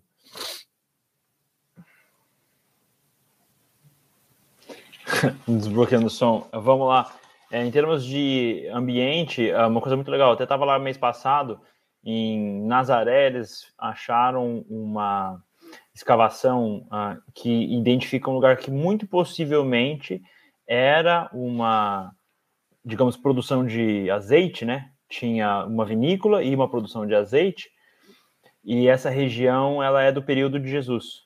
Dataram uma fortificação que tinha lá nessa digamos, plantação e ela é do período de Jesus. Então é muito provável que na época de Jesus, se ele estava, sei lá, indo para a escola ou voltando para casa, ele provavelmente passou perto e não necessariamente foi aquele lugar, mas um lugar semelhante, acaba inspirando Jesus. Então, tem até o caminho, né, do semeador que você pode andar. E o que é interessante é que Jesus ele usa elementos do seu dia a dia, dentro das parábolas. Então, elas refletem a realidade que ele mesmo foi exposto no seu desenvolvimento na região da Galiléia e de Nazaré.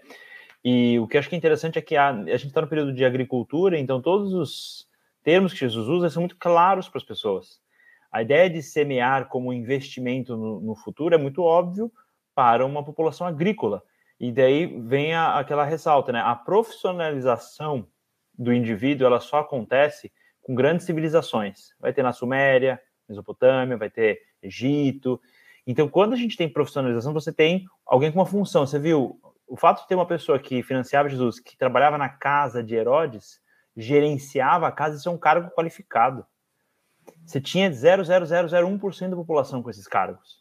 O fato de alguém ser cobrador de imposto, o fato de alguém ser médico, o fato de alguém ter uma profissão independente de agricultura ou construção, uma coisa mais simples. Até construção era uma coisa muito valorizada, era uma coisa especial de certa forma. A maior parte das pessoas viviam de agricultura de subsistência, então isso era o dia a dia. Acho que hoje, a, se for fazer uma parábola, você podia até usar, sei lá, poupança todo mundo que vai deixar um dinheiro na poupança, vai render, aquela ideia de que se você investe, se semeou, vai dar um resultado positivo amanhã. Mas para um agricultor, você usa uma vida do dia a dia, né? É, então, acho que isso está muito claro. Você pega, por exemplo, até depois da parábola da candeia, a gente está pré-revolução industrial, pré-eletricidade. 100% da iluminação é proveniente de fogo. E é, o que é interessante, você pega a, os elementos que eles utilizam, o azeite o azeite, quando ele faz o azeite para comer, né? Quando você pega a azeitona e põe na prensa, você tira vários tipos de azeite diferente. O azeite melhor é o que vai ser oferecido, por exemplo, no templo. O azeite de melhor qualidade. Ou na classe mais é, é, elite, né? Vai ter acesso a esse azeite. O pior azeite, a gente queima. Põe lá o paviozinho, põe na candeia e você uh, usa para, enfim, uh, ter iluminação. Então tem um pouco disso. A população dependia muito do dia a dia e então, quando você tem a parábola da, da candeia, é um vasinho com líquido. Então, como que você coloca, onde você coloca, como funciona, a, digamos, o, o elemento de iluminação dentro da casa, não é uma lâmpada, não é uma tocha de fogo, não, não é eletricidade, é um, uma vasilha com azeite que tem um pavio que está pegando fogo. E essa, por exemplo, é, esse azeite ele vai ser feito numa prensa de azeite que vai ter, por exemplo, na, na região de Nazaré lá, o pessoal vai ter as azeitonas plantadas, vai ter as árvorezinhas e eles vão ter a prensa. Trabalhar com isso era comum. E a produção do vinho era comum. O primeiro milagre de Jesus, quando ele vai transformar a água em vinho, é, o contexto que ele está naquele ambiente é o que tinha. Todo mundo estava tomando vinho, que era a única bebida. Não tinha Coca-Cola, Pepsi, não tinha Guaraná. Era ou vinho ou água. Não é que tinha uma diversidade de alternativas ah, que eles tinham para consumir. Então, acho que é muito legal ler a parábola com essa perspectiva e, e entender que naquele momento ela era muito relevante para representar o dia a dia. E acho que é bom sempre fazer o exercício de fazer comparação com o que seria para hoje, né? O que, que representa a luz? Que nem eu, eu acho que a palavra da candeia hoje teria associado, por exemplo, a internet, acesso à informação, estar conectado. Porque a luz, no período agrícola, você escutou o barulho, você precisa da luz para ver o lobo que vai comer seu sobrinho. Mas hoje não tem essa preocupação. Agora, se você não tem Wi-Fi, eu acho que é muito mais grave. Então, acho que o cristão ele é Wi-Fi, é a conexão com Deus. Tem muito mais, acho que, integração no nosso dia a dia. Da mesma forma, a, o semeador ele está investindo em algo que vai gerar um resultado. Uh, hoje a pessoa de, guarda o salário, investe o salário, vai lá e sai para comer num restaurante bom. Antes a pessoa tinha que semear para ter alguma coisa para comer, para fazer a festividade, né? E isso não é as festas que celebram a colheita sempre são grandes festas de comemoração. A nossa festa junina no Brasil é a festa de colheita. E são festas que a gente depois que semeou, depois que passou o tempo, a gente comemora a vitória. Então acho que é bom fazer essa conexão e reconhecer que o, o é, digamos o ambiente histórico cultural que Jesus estava inserido é um elemento que determina o que ele usa para se comunicar com as pessoas naquele período. E às vezes eu vejo muito o pessoal se confundindo, se perdendo, se atendo ao elemento, digamos, da, de conexão com o povo da época, sem nem entender a parte histórica do período e sem ter a conexão. Daí o cara se perde um pouco na parábola, porque ele não pega o significado da parábola e daí ele também não entende o que, que significava, digamos, isso para a pessoa naquele período. Acho que esse é o highlight que eu faria. Acho que para todas as parábolas vale a pena sempre fazer uma leitura de que Jesus ele era uma pessoa também. Ele é Deus, ele é homem, ele é um judeu do período da Galileia, na Galileia do período romano, primeiro século. Então isso vai ser um elemento que vai determinar o que, que ele vai usar para comunicar. Porque se ele também usar coisas que ninguém entende, daí não vai rolar uma facilidade, vai ficar mais difícil ainda. Daí vira fariseu, daí ninguém gosta. e aí nós vamos ver aqui que essa parábola Jesus ele só explica, não sei, Aquila, se você já viu alguma explicação por que que Jesus não traz a explicação dessa parábola da semeadura ou do semeador, né, que cai em quatro tipos de solo, né, um que é pedregoso, um que tem espinhos, um que tem é, como é que é o terceiro lá? E o outro, o quarto é que cai na, na, Ah, o que cai ao lado do caminho, os pássaros vêm e pegam, e o, e o, o outro que cai na terra boa, né? Mas Jesus não explica essa parábola para as pessoas, ele só explica para os seus discípulos. Você tem ideia por que, que ele faz isso? Olha, é, ele mesmo fala que é para que aqueles que têm ouvido ouçam e aqueles que escutam, mas não têm discernimento, é, lhe sirva ainda mais de condenação. Confesso que eu preciso ouvir outras opiniões, mas aquilo que me vem inicialmente, Jonatas, à mente é o seguinte: é a conexão com o que está logo depois na candeia e também com o final do capítulo 6 do homem prudente que constrói sua casa sobre a rocha, ou seja, aquele que ouve as palavras de Jesus e as coloca em prática. Aparentemente, o grupo mais próximo citado dessas pessoas que ouvem as palavras e as colocam em prática são as mulheres, do começo do capítulo 8. Além dos apóstolos, claro, que estavam seguindo Jesus, mas essas mulheres foram curadas, é, continuaram seguindo Jesus e sustentando Jesus, dando um sinal de fidelidade. Então, a parábola, nesse sentido, será compreendida por aqueles que já têm algum discernimento e aprofundado, teria aprofundado o seu conhecimento da fé, do que Jesus veio fazer, daquilo que iria acontecer, e serviria de condenação para aqueles que, tendo ouvido a palavra do Evangelho, tendo escutado as, instrução, as instruções é, do Senhor, é, rejeitaram. E eles, a ideia não é que eles não compreenderam porque não tinham informações suficientes, mas porque não tinham discernimento. E não tinham discernimento porque endureceram seu coração. Essa é a forma como eu interpreto inicialmente. Não sei se tem uma outra eu, forma de enxergar. Eu acho, eu acho que é bem, bem por aí. Tem uma questão que é bastante interessante. Assim, a, a, eu gosto muito de pensar fora do texto, né? Inventar histórias do texto, aí criar uma Bíblia paralela. É, mas imagina se essas pessoas tivessem realmente o interesse de entender a parábola. Será que elas não chegaram e oh, Senhor, eu não entendi, você pode explicar? Porque os discípulos Exato. fizeram isso. Os Exato. discípulos falaram: Jesus, você falou aqueles negócios lá, e a gente não entendeu direito o que você quer dizer. Talvez essa questão que você mencionou, não é? Ou seja, o texto fala que uma grande multidão se reuniu, e aí eu acho que é um ponto interessante a gente pensar, né? Que Jesus não se impressiona com essas multidões. Uhum. Tipo assim, pronto, meu ministério agora tá chegando, tá vindo bastante gente, vou passar a sexta aqui, cada um vai botar uns, um denário e estamos tudo certo. Não. Jesus ele não se impressiona, ele fala para as multidões, fala a sua parábola e se retira. Ele não fica lá, olha, vocês têm que entender o que eu estou falando, porque na minha concepção está bem exatamente de acordo com isso que você está falando. Se as pessoas tivessem interesse, poxa, não entendi, eu quero entender o que, que ele está falando. Os discípulos tiveram esse interesse, e muito provavelmente essas mulheres que o seguiam também.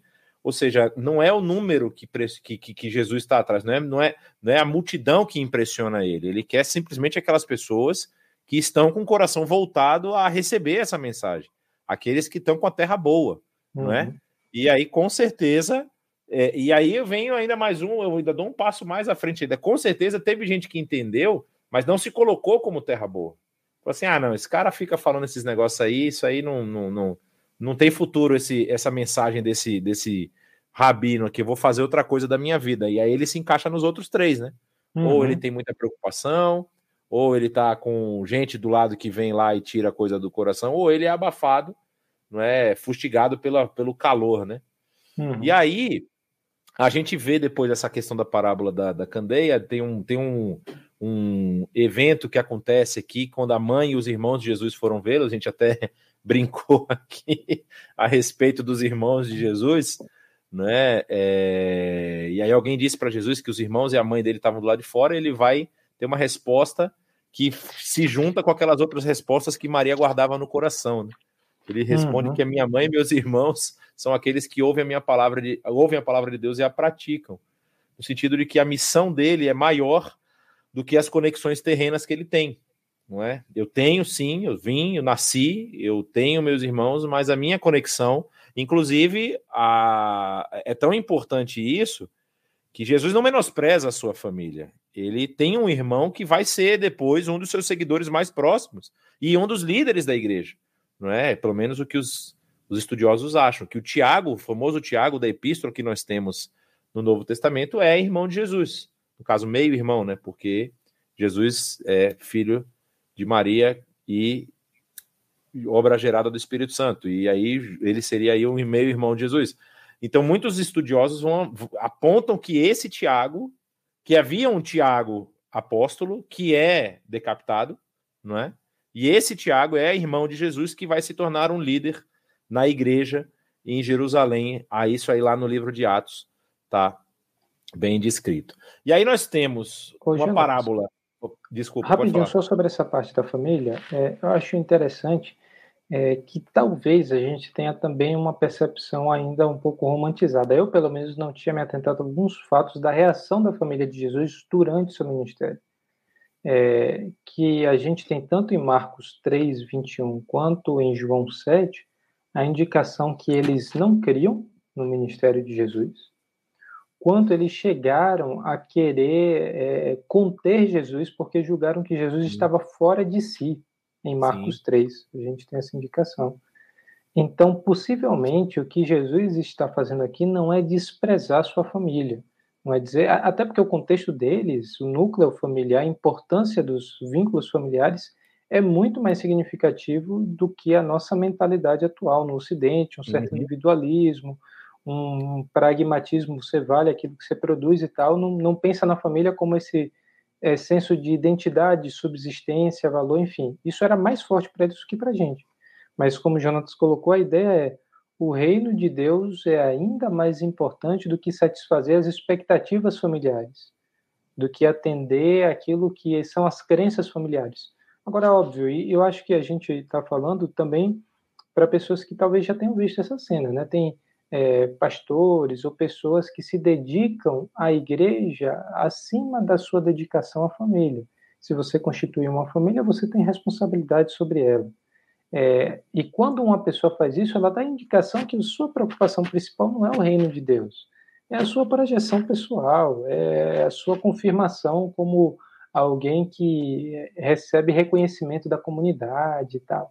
A ideia aqui é que, é, de fato, até a nossa família pode entender errado aquilo que são as prioridades do reino e a família de Jesus entendeu errado, pelo menos em hum. parte do tempo.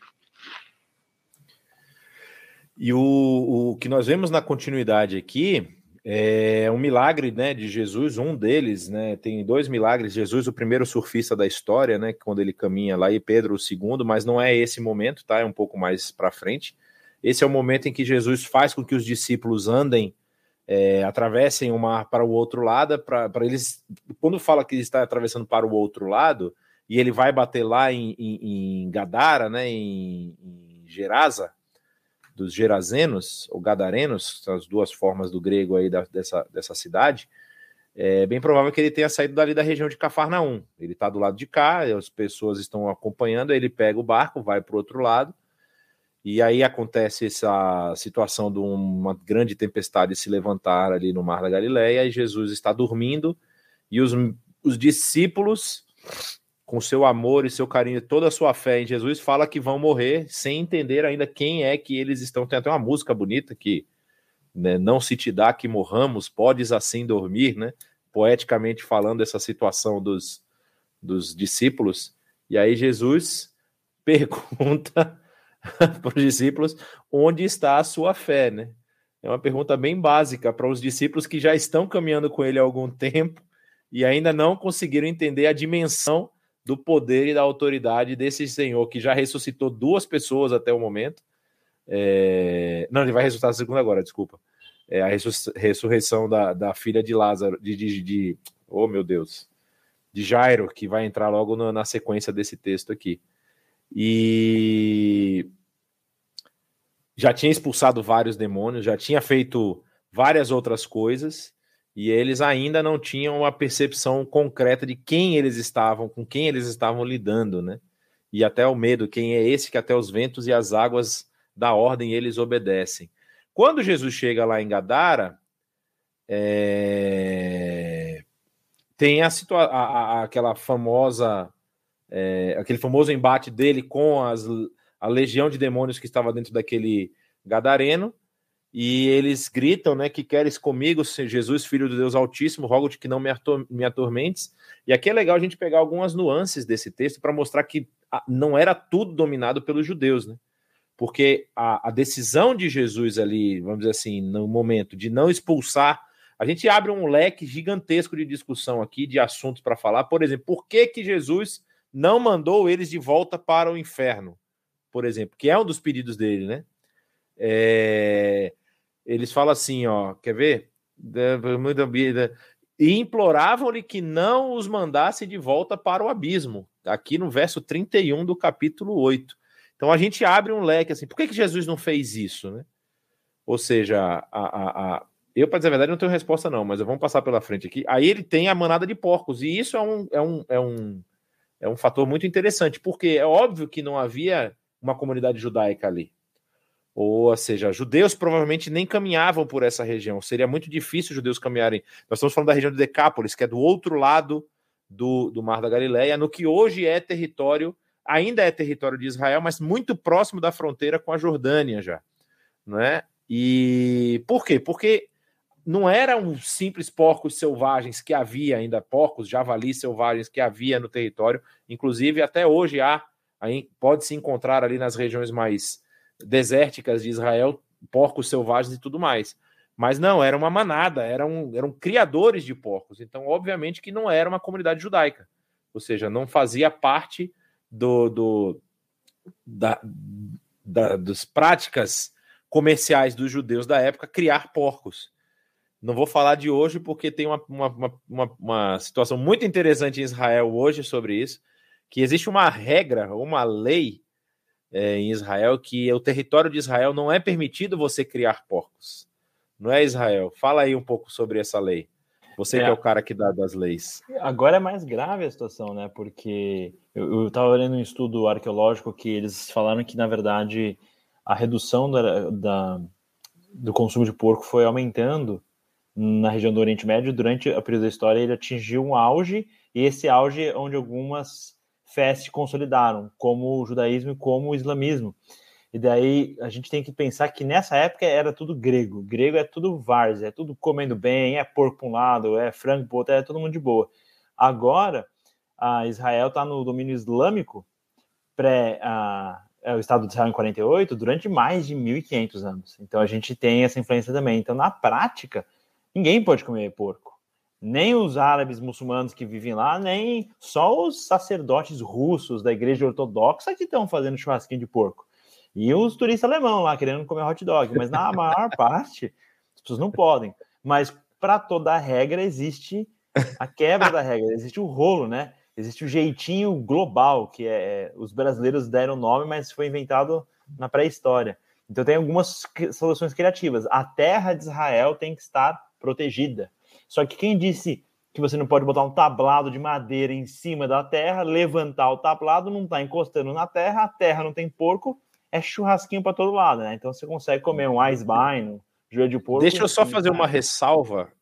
O que o Israel está falando não é uma hipótese, tá, gente? É, é real. Existe fazenda de porcos em Israel que são palafitas. Os porcos estão elevados para ele não encostar na terra mas ele tá lá. Então, para você ver que para esse jeitinho não é nossa, não é novidade nossa, não. Tem Inclusive, jeitinho bem antes do que o Brasil Se alguém existe. quiser comer uma comida não judaica, não kasher, você tem um hotel em Jerusalém que ele pertence ao Vaticano e o cozinheiro ele é russo. E o pessoal lá, todo mundo, eles não precisam seguir. Então, eles compram porcos dessa produção israelense de porcos. Tem uma comunidade grande russa também secular que consome. Mas é engraçado que a regra é essa, né? Não pode. É que nem o Shabat, que é uma dor de cabeça. Eu não posso andar, mas o, o outro cara pode. Daí você contrata um não judeu e o cara carrega tudo para você e faz tudo para você, né? Então, na, você tem famílias ricas, quando eles vão fazer o Shabat, eles contratam uma pessoa para limpar, para arrumar tudo da, da, comida, que não é judeu. Aquela pessoa pode ficar à vontade, né? Inclusive, eu conheci um cara que ele foi uh, fazer um. visitou um Shabat, daí ele, sem querer, apagou a luz do banheiro, porque você usa o banheiro, você apaga a luz, né? Depois o pessoal reclamou com ele, falou: a gente não pode acender a luz, porque é Shabat. Então tá tudo aceso o dia inteiro em casa. Exato. Só que se em você Israel, tá apagando as luzes, isso é um susto que as pessoas não, não, não, não, não estão acostumadas. Quando você vai para os hotéis que tem elevador em Israel, existe um elevador que é o elevador do Shabat, que no Shabat ele fica rodando ininterruptamente. Ele para em todos os andares e abre em todos os andares, para ninguém precisar apertar nenhum botão e causar o que seria a chama, que você não pode fazer fogo, né? Então, o botão acende uma luzinha, você está causando chama, está tendo contato elétrico lá. Então, foi a forma que eles encontraram aí de. Você entende aí por que tinha muito conflito entre a interpretação de Jesus e dos fariseus também, né? Exatamente, né? Ou seja, Jesus ele brigava justamente, ó, na hora que favorece vocês, vocês interpretam de um jeito. Mas aí a gente volta aqui para o texto, porque senão a gente não vai acabar hoje. Faltam quatro minutos para acabar a nossa aula. E a gente vai dar não, uma eu não posso deixar de passar essa observação. Esse texto vale, vale reafirmar, está falando de questões religiosas culturais, não é de futebol.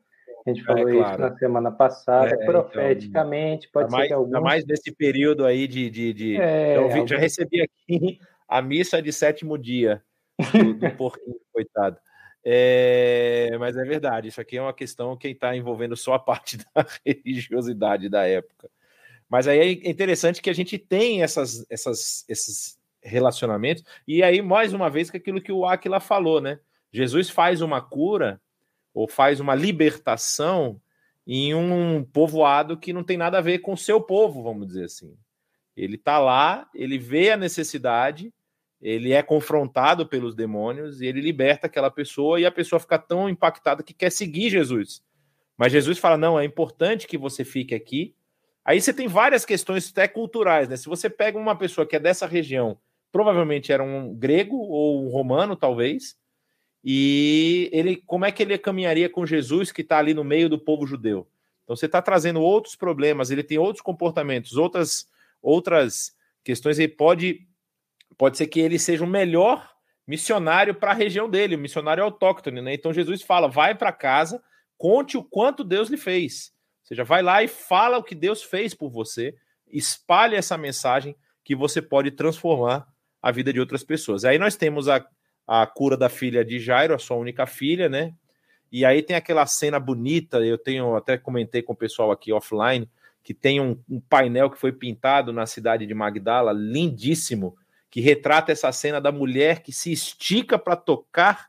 Né? Aqui nós temos dois milagres, eh, são paralelos: o milagre da ressurreição da menina, da filha de Jairo, e uma mulher que tem um fluxo de sangue e tenta tocar em Jesus, porque a sua fé diz: se eu apenas tocar nele, eu vou ser curado.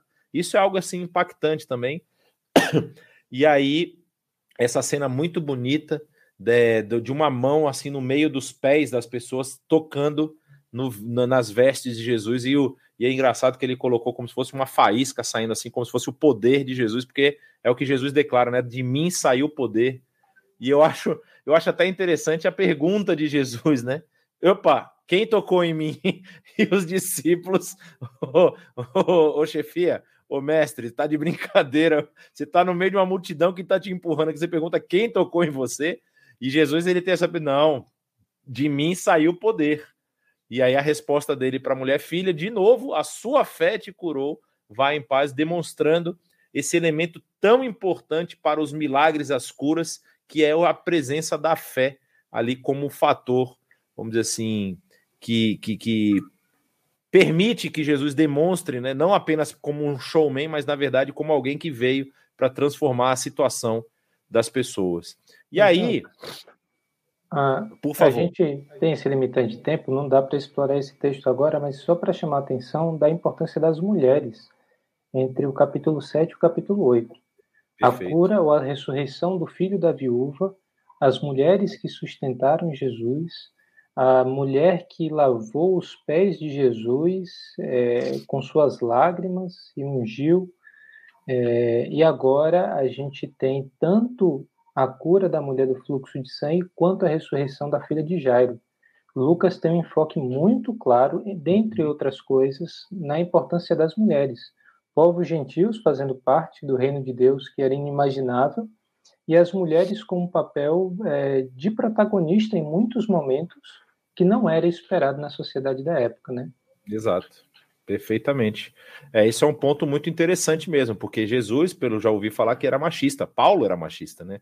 Mas assim, a gente vai deixar essa discussão quando a gente for discutir as obras de Paulo, porque não é o momento agora. É, mas aí no capítulo 9, nós temos uma sucessão de, de, de, de eventos aqui, e realmente o nosso tempo acabou de estourar, mas eu vou pedir só mais 10 minutinhos para a gente falar de tudo isso aqui de uma numa, numa tacada só, porque realmente é muito extenso, os capítulos de Lucas são muito extensos e eles têm muitos assuntos. Mas esse capítulo 9, é, é, eu fiz até uma, uma, uma pregação há pouco tempo, que ele apresenta várias faces do ministério de Jesus e vários eu até brinquei na época de vários Jesuses, né? Porque aí a gente pode interpretar que Jesus ele está apresentando modos diferentes para pessoas diferentes, para lugares diferentes. Ele, por exemplo, começa liberando os seus doze para sair pelas cidades, fazendo exatamente aquilo que ele está fazendo naquele momento. Dá algumas recomendações, né? Que eles não devem levar nada, eles nas casas que eles entrarem, eles devem ficar até saírem daquelas cidades. Se as pessoas não os receberem, que eles devem sacudir a poeira dos seus pés em sinal de que aquela cidade negou, a, a vamos dizer assim, se rejeitou a, a mensagem, rejeitou os milagres que seriam feitos nelas. E eles saíram e diz que eles foram pregando o evangelho e fazendo curas por toda parte. E isso foi tão impactante que Herodes, o, tetrarca, que é Herodes Antipas, provavelmente, não é? é? Mas não fala exatamente qual Herodes, porque o Herodes dessa região, se não me engano, era Antipas, não era Israel. É, porque o Arquelau, o Arquelau é anterior, né? O Arquelau é o filho que é logo depois ele morre. Mas é o Herodes que decapita João, inclusive. Ele fala: João eu decapitei, quem pois é esse que eu ouço e fazer essas coisas, né? Porque ele perguntou quem era, que tava, o que estava acontecendo, as pessoas falaram que Elias tinha retornado ou que era um outro profeta. E alguns disseram que é, é, poderia ser João que tinha ressuscitado dos mortos. E aí ele, Herodes procurava ver Jesus, né? E o texto vai continuar. Jesus aí faz um milagre, vamos dizer assim, fisiológico, ou seja, um milagre que sacia a fome da população, né, algo que tá, tem a ver com a necessidade física das pessoas, né, elas estavam ouvindo Jesus durante muito tempo, os discípulos ficaram preocupados que não haveria comida para todos eles, e aí Jesus, é, querem que Jesus dispense as multidões para que as multidões é, é, é voltem para os seus vilarejos e pelos caminhos que forem, peguem comida, e Jesus dá a tarefa que já foi utilizado por muitas campanhas missionárias, né? Dá-lhes voz de comer, né? Talvez você já ouviu essa, essa, esse mote por aí, na ideia de que é, os discípulos deveriam, vamos dizer assim, assumir a responsabilidade debaixo da fé que eles deveriam ter em Jesus. E talvez não fosse o caso ali, né? Porque a, a resposta de Jesus é deem-lhes o que comer, e a resposta imediata dos discípulos é: olha, nós só temos cinco pães e dois peixes, a menos que compremos alimento para toda essa multidão. Ou seja, havia ali cerca de 5 mil homens. Ainda não compreendendo a, a capacidade e o poder que Jesus já havia demonstrado e até, vamos dizer assim, uma falta de fé de que Jesus poderia resolver aquela situação, né? E aí Jesus manda todo mundo sentar, faz uma divisão lá de em grupos de é, 50 pessoas, dá graças e aí temos a primeira multiplicação de pães e peixes, 5 mil pessoas se alimentam, e não só isso, são 12 cestos recolhidos cheios de pedaços, para talvez mostrar para os discípulos: vocês estão vendo que não é por falta de alimento que vocês não podem fazer a obra de vocês. Ou seja, vocês ainda recolheram 12 cestos, é quase que um cesto para cada um. Quase que não, né? Um cesto para cada um de vocês aqui que talvez ache que a gente vai passar por algum tipo de dúvida e de necessidade. E aí vem a confissão que nós mencionamos antes. Quando Jesus está numa região norte, e nós sabemos disso não por esse texto, mas pelo texto que está em Mateus, né? Mateus vai mencionar que Jesus está na cidade de Cesareia de Filipe, que é uma Cesareia que está ao norte do Mar da Galileia, hoje numa região chamada de Bânias, né? E lá havia um buraco numa montanha que havia várias, vários cultos a várias divindades e o principal deles era a divindade Pan, né? Que era uma divindade greco-romana. Eu não sei se Pan é grego ou é romano, Israel. Eu não sei se Pan é, é... é híbrido. É os dois. É os dois, né? Que é. é, o deus da festa, o deus do vinho, não é? E é. tudo mais. O fauno. E... É o fauno. É o fauno, exatamente. É o Ele fauno, é o fauno que que que, que, que tá muito envolvido com o culto Afrodite também. Sim. É, e, então, é, lá nessa região, esse culto, ele tinha muito incenso, muito sacrifício e tudo mais, e saía muita fumaça dessa boca, desse buraco. E lá era chamado de porta do inferno. Por isso que Jesus utiliza essa essa figura, ou seja, essa imagem muito presente na, na, na mente do, do pessoal que está acompanhando ele, para fazer essa afirmação que ele faz em Mateus 16 e que aqui ele vai fazer, não é? é... Na verdade, é interessante que ele faz a afirmação que sobre Pedro, ele faz só em Mateus 16. Quando ele pergunta para os discípulos o que, que as pessoas dizem que eu sou, e aí ele diz: Você é João Batista, que é Elias, ou outro do profeta, que ressuscitou do passado. E aí pergunta para os discípulos: quem vocês dizem que eu sou? Pedro toma a frente e diz: o Cristo de Deus. E aí entra aquela discussão de que Cristo é esse que eles estão esperando, não é? Que o Cristo é a tradução da palavra hebraica Mashiach, ou seja, um ungido. É aquele que Deus enviaria para salvar o seu povo. Mas que salvação é essa?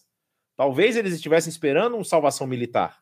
Talvez eles estivessem esperando uma salvação do domínio romano não é? Talvez estivesse esperando uma salvação da religiosidade que eles talvez enxergassem com um pouco de, de, de, vamos dizer assim, de viés atravessado, né? Que o pessoal não concordava com tudo que eles faziam, até ainda porque é, chegou a audiência. Aí você pode dizer que realmente está na hora de acabar a live, ainda porque muitos deles diziam que os galileus eram cidadãos de segunda classe. Os, o pessoal que morava na região da Judéia em Jerusalém considerava, e isso está claro no discurso de Pedro, quando ele vai falar na, na, na, escadaria do templo. Porque eles são apresentados, ah, o que, que esses galileus estão fazendo aqui? Porque era uma, havia uma, uma rivalidade e o pessoal da capital, né, da capital, não, não, não, não era capital, mas assim, da cidade mais importante para a religiosidade deles, achava que eles tinham mais importância, assim. E aí, Jesus aqui vai falar, talvez, uma das suas mensagens mais duras, né? Ou seja, se alguém quiser me acompanhar, ele tem que negar a si mesmo e tomar a sua cruz diariamente. E ele começa a apresentar, talvez a partir aqui, um pouco antes ele tenha falado isso, mas a partir do capítulo 9, cada vez mais ele vai apresentar que esse ministério, que esse esse novo caminho que ele está apresentando não é para todos. Ou seja, exige um sacrifício muito elevado. Exige algo que você precisa realmente abrir mão. E talvez as pessoas. Ai, engasguei. Não estejam prontas para isso. Não sei se vocês querem mencionar. é o excesso de consumo de porco, cara. Então, Aquila, tá vendo? Esse é por isso que não pode comer porco. Daí o cara fica torcendo contra o Palmeiras, daí dá esses efeitos colaterais aí dos gadarenos que seguiam ao Deus Pan, e daí dá esses BO aí. Tá ruim, cara. É a influência é, negativa é da observação da cachorro. Pois é, e é inter... que parece um pouquinho, por sinal, né? E é interessante que a gente vai ver aqui no logo na sequência desse texto, um texto que talvez é um dos textos mais impressionantes do ministério de Jesus, que é a transfiguração. E o fato da transfiguração estar tá aqui nesse momento, ele, ele, ele prepara Jesus para o desencadear do seu ministério, né? Ele, ele é ali encontrado por Elias e por Moisés, que apresentam essa esse cumprimento das duas, vamos dizer assim, dos dois pilares da religiosidade do, do, judaica da época, né, que era a lei e as profecias a respeito desse Messias, e os dois ali representando Moisés, a lei e Elias, os profetas, fazem com que é, é, a gente tenha essa visão de que Jesus era o cumprimento de tudo isso. Jesus ele era o Messias esperado e era quem cumpria fielmente aquilo que a lei mandava. E o que nós vamos ver é, é, é tem, tem um, uma questão muito interessante que é essa nuvem que aparece que toma eles. Né? Jesus está ali com três dos seus discípulos, né? Pedro, Tiago e João. E enquanto eles estão ali, Pedro até fala, mestre, é bom que estejamos aqui, façamos três tendas, uma para ti, uma para Moisés, uma para Elias. E nós vamos ver, inclusive tem uma mensagem completa na IBNU que eu preguei há pouco tempo, falando só sobre esse texto. E o que nós vamos ver é que essa nuvem, ela parece relembrar aquela nuvem de poder que, dom, que tomou o, o, templo quando ele foi oferecido, que tomava o tabernáculo quando ele ia ter o um encontro com Moisés, né, quando a presença de Deus descia para ter o um encontro com Moisés. E essa nuvem agora fala para os discípulos: Esse é o meu filho, o escolhido, ouçam-no, para que os discípulos confirmem mais uma vez quem é esse mestre que eles estão seguindo. E nós vamos ver aqui depois que logo que acaba esse momento de glória, ou seja, Jesus está ali do mais próximo da glória que ele tinha antes, né? Jesus está com o seu rosto glorificado, seus, suas vestes resplandecem. Quando ele acaba de, de passar por essa experiência, descem, né? No dia seguinte, eles descem do monte, já tem uma grande multidão de novo em cima de Jesus. Uma, um homem no meio da multidão brada, pedindo que Jesus liberte o seu filho que está com o espírito que o domina. E é interessante aqui que ele fala uma frase: roguei aos teus discípulos que o expulsassem, mas eles não conseguiram. E Jesus já dá uma, uma apertada nos parafusos, né? Dos seus discípulos. Geração incrédula e perversa, até quando estarei com vocês e terei que suportá-los? Tragam-me aqui o seu filho. Jesus liberta o menino, né? O, o espírito joga ele no chão, faz várias coisas. Jesus o cura e entregou de volta ao seu pai. E Jesus dizia para os seus discípulos: O filho do homem será traído e entregue nas mãos dos homens. Mas eles não entendiam o que isso significava, e isso era-lhes encoberto para que não entendesse, e tinham receio de perguntar a respeito dessa palavra. E aí tem três, três momentos interessantes aqui que falam justamente sobre essa briga e essa luta interna que os discípulos estavam travando entre si, entre si um, e entre eles mesmos, né, de tentar encaixar esse novo modelo de Messias na perspectiva deles, né? Porque tem uma discussão entre os discípulos para qual deles era maior. Jesus pega uma criança e fala: Quem recebe essa criança em meu nome está me recebendo, e quem me recebe está recebendo aquele que me enviou, pois aquele que entre vocês for o menor, esse será o maior, mostrando que não era quem era o mais importante, não era quem tinha maior poder hierárquico, maior posição hierárquica, mas na verdade aquele que servia aos outros. Ou seja, a função de discípulo é ser servo, é estar se colocando à disposição e a serviço das outras pessoas. Nós vamos ver logo depois eles tentando caminhar para Jerusalém em um das, uma das festas que Jesus provavelmente é, foi a Jerusalém para poder participar, e eles iam passar pelo meio do território dos samaritanos. A aula passada nós falamos das rixas entre os samaritanos e os judeus. E o que, que acontece aqui? Os samaritanos rejeitam, vendo que são judeus galileus, não querem receber eles na, naquela, é, naquele povoado. E aí já tomam à frente o, o, o, os, os desejos mundanos né, de Tiago e João, falando já, ó, vamos falar, já que a gente tem poder, já que a gente tem autoridade, vamos pedir que desça fogo dos céus e acabe todo mundo aqui. E Jesus dá uma resposta novamente muito importante vocês não sabem de que espécie de espírito vocês são, pois o Filho do Homem não veio para destruir a vida dos homens, mas para salvá-los, demonstrando que esse ministério de Jesus não é um ministério de condenação. Isso vai acontecer.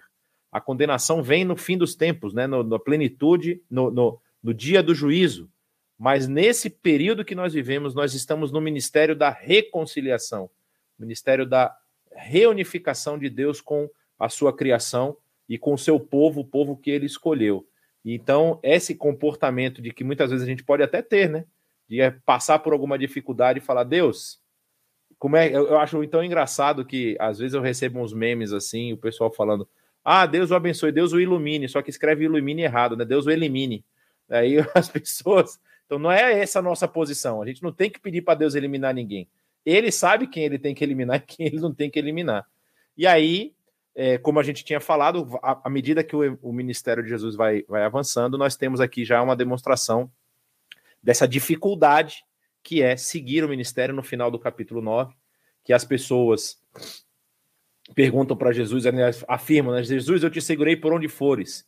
Jesus fala, as raposas têm suas tocas, as aves dos céus têm seus ninhos, mas o filho do homem não tem onde repousar a cabeça. A outro Jesus disse: Siga-me, mas o homem falou: Deixa-me ir sepultar o meu pai. E Jesus diz: Deixe que os mortos sepultem seus mortos, você, porém, vai e proclame o reino de Deus, demonstrando essa urgência que nós temos que, é, que, que, que se faz em espalhar essa boa notícia, espalhar essa boa nova. No, o terceiro diz: Vou seguir-te, Senhor, mas deixe-me primeiro voltar e despedir da minha família. E aí a mensagem: ninguém que põe a mão no arado e olha para trás está apto para o reino de Deus, demonstrando que é uma decisão que não só impacta a sua vida, mas exige renúncia, exige abandono das coisas que você deixou para trás, né?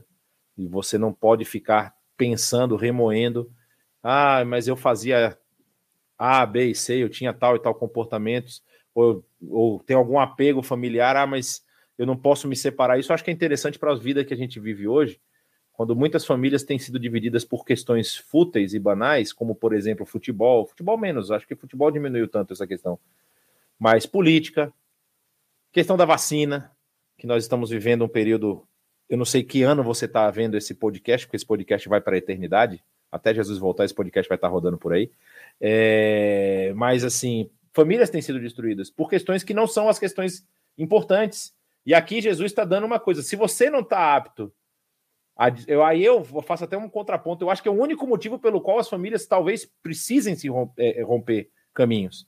É o motivo de você ter a prioridade do reino, ou seja, de você seguir o reino. Ou seja, vai acontecer, e eu sei que já aconteceu, pessoas que foram, por exemplo, é, é, é expulsas da família. Acontece muito isso com, é, infelizmente, né?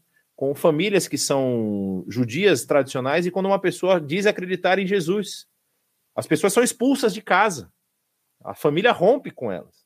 Então, assim, essa é uma mensagem que é importante, porque uma vez que a pessoa faz, toma essa decisão, é importante que ela se mantenha nessa decisão.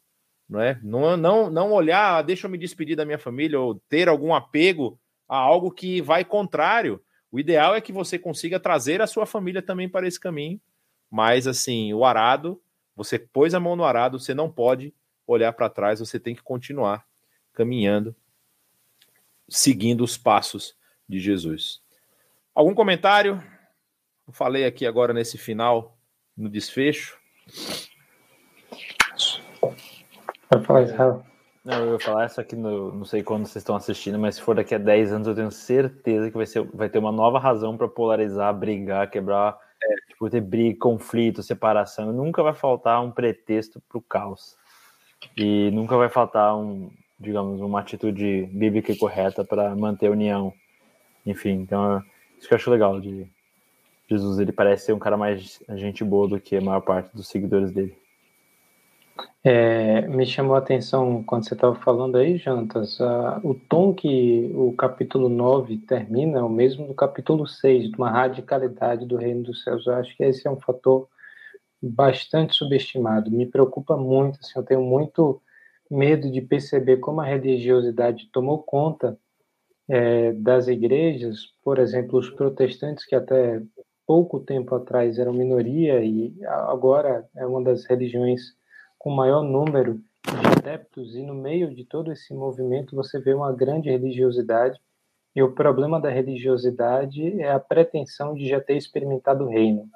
É, você tem ah, uma radicalidade, uma exclusividade na mensagem do reino que nos chama para uma atitude tão dura, tão difícil, que eu realmente acredito que são poucos aqueles que de fato experimentaram essa mensagem de Jesus como ela está sendo colocada aqui, e eu me coloco dentre aqueles que está continuamente é, descobrindo o que eu já aceitei no passado, de que forma eu já fui resgatado no passado, as novas camadas da nossa salvação e da nossa missão que vão se desvelando. Então, eu tenho recorrentemente sido chocado por essa mensagem de Lucas, de como ela nos chama a uma forma de vida completamente diferente daquilo que é o mais esperado de nós hoje.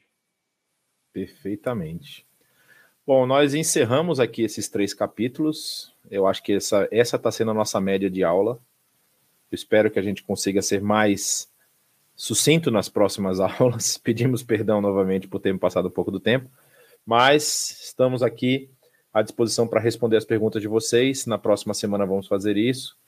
E boa noite aí do Israel e do Acta para a gente fechar a nossa aula de hoje.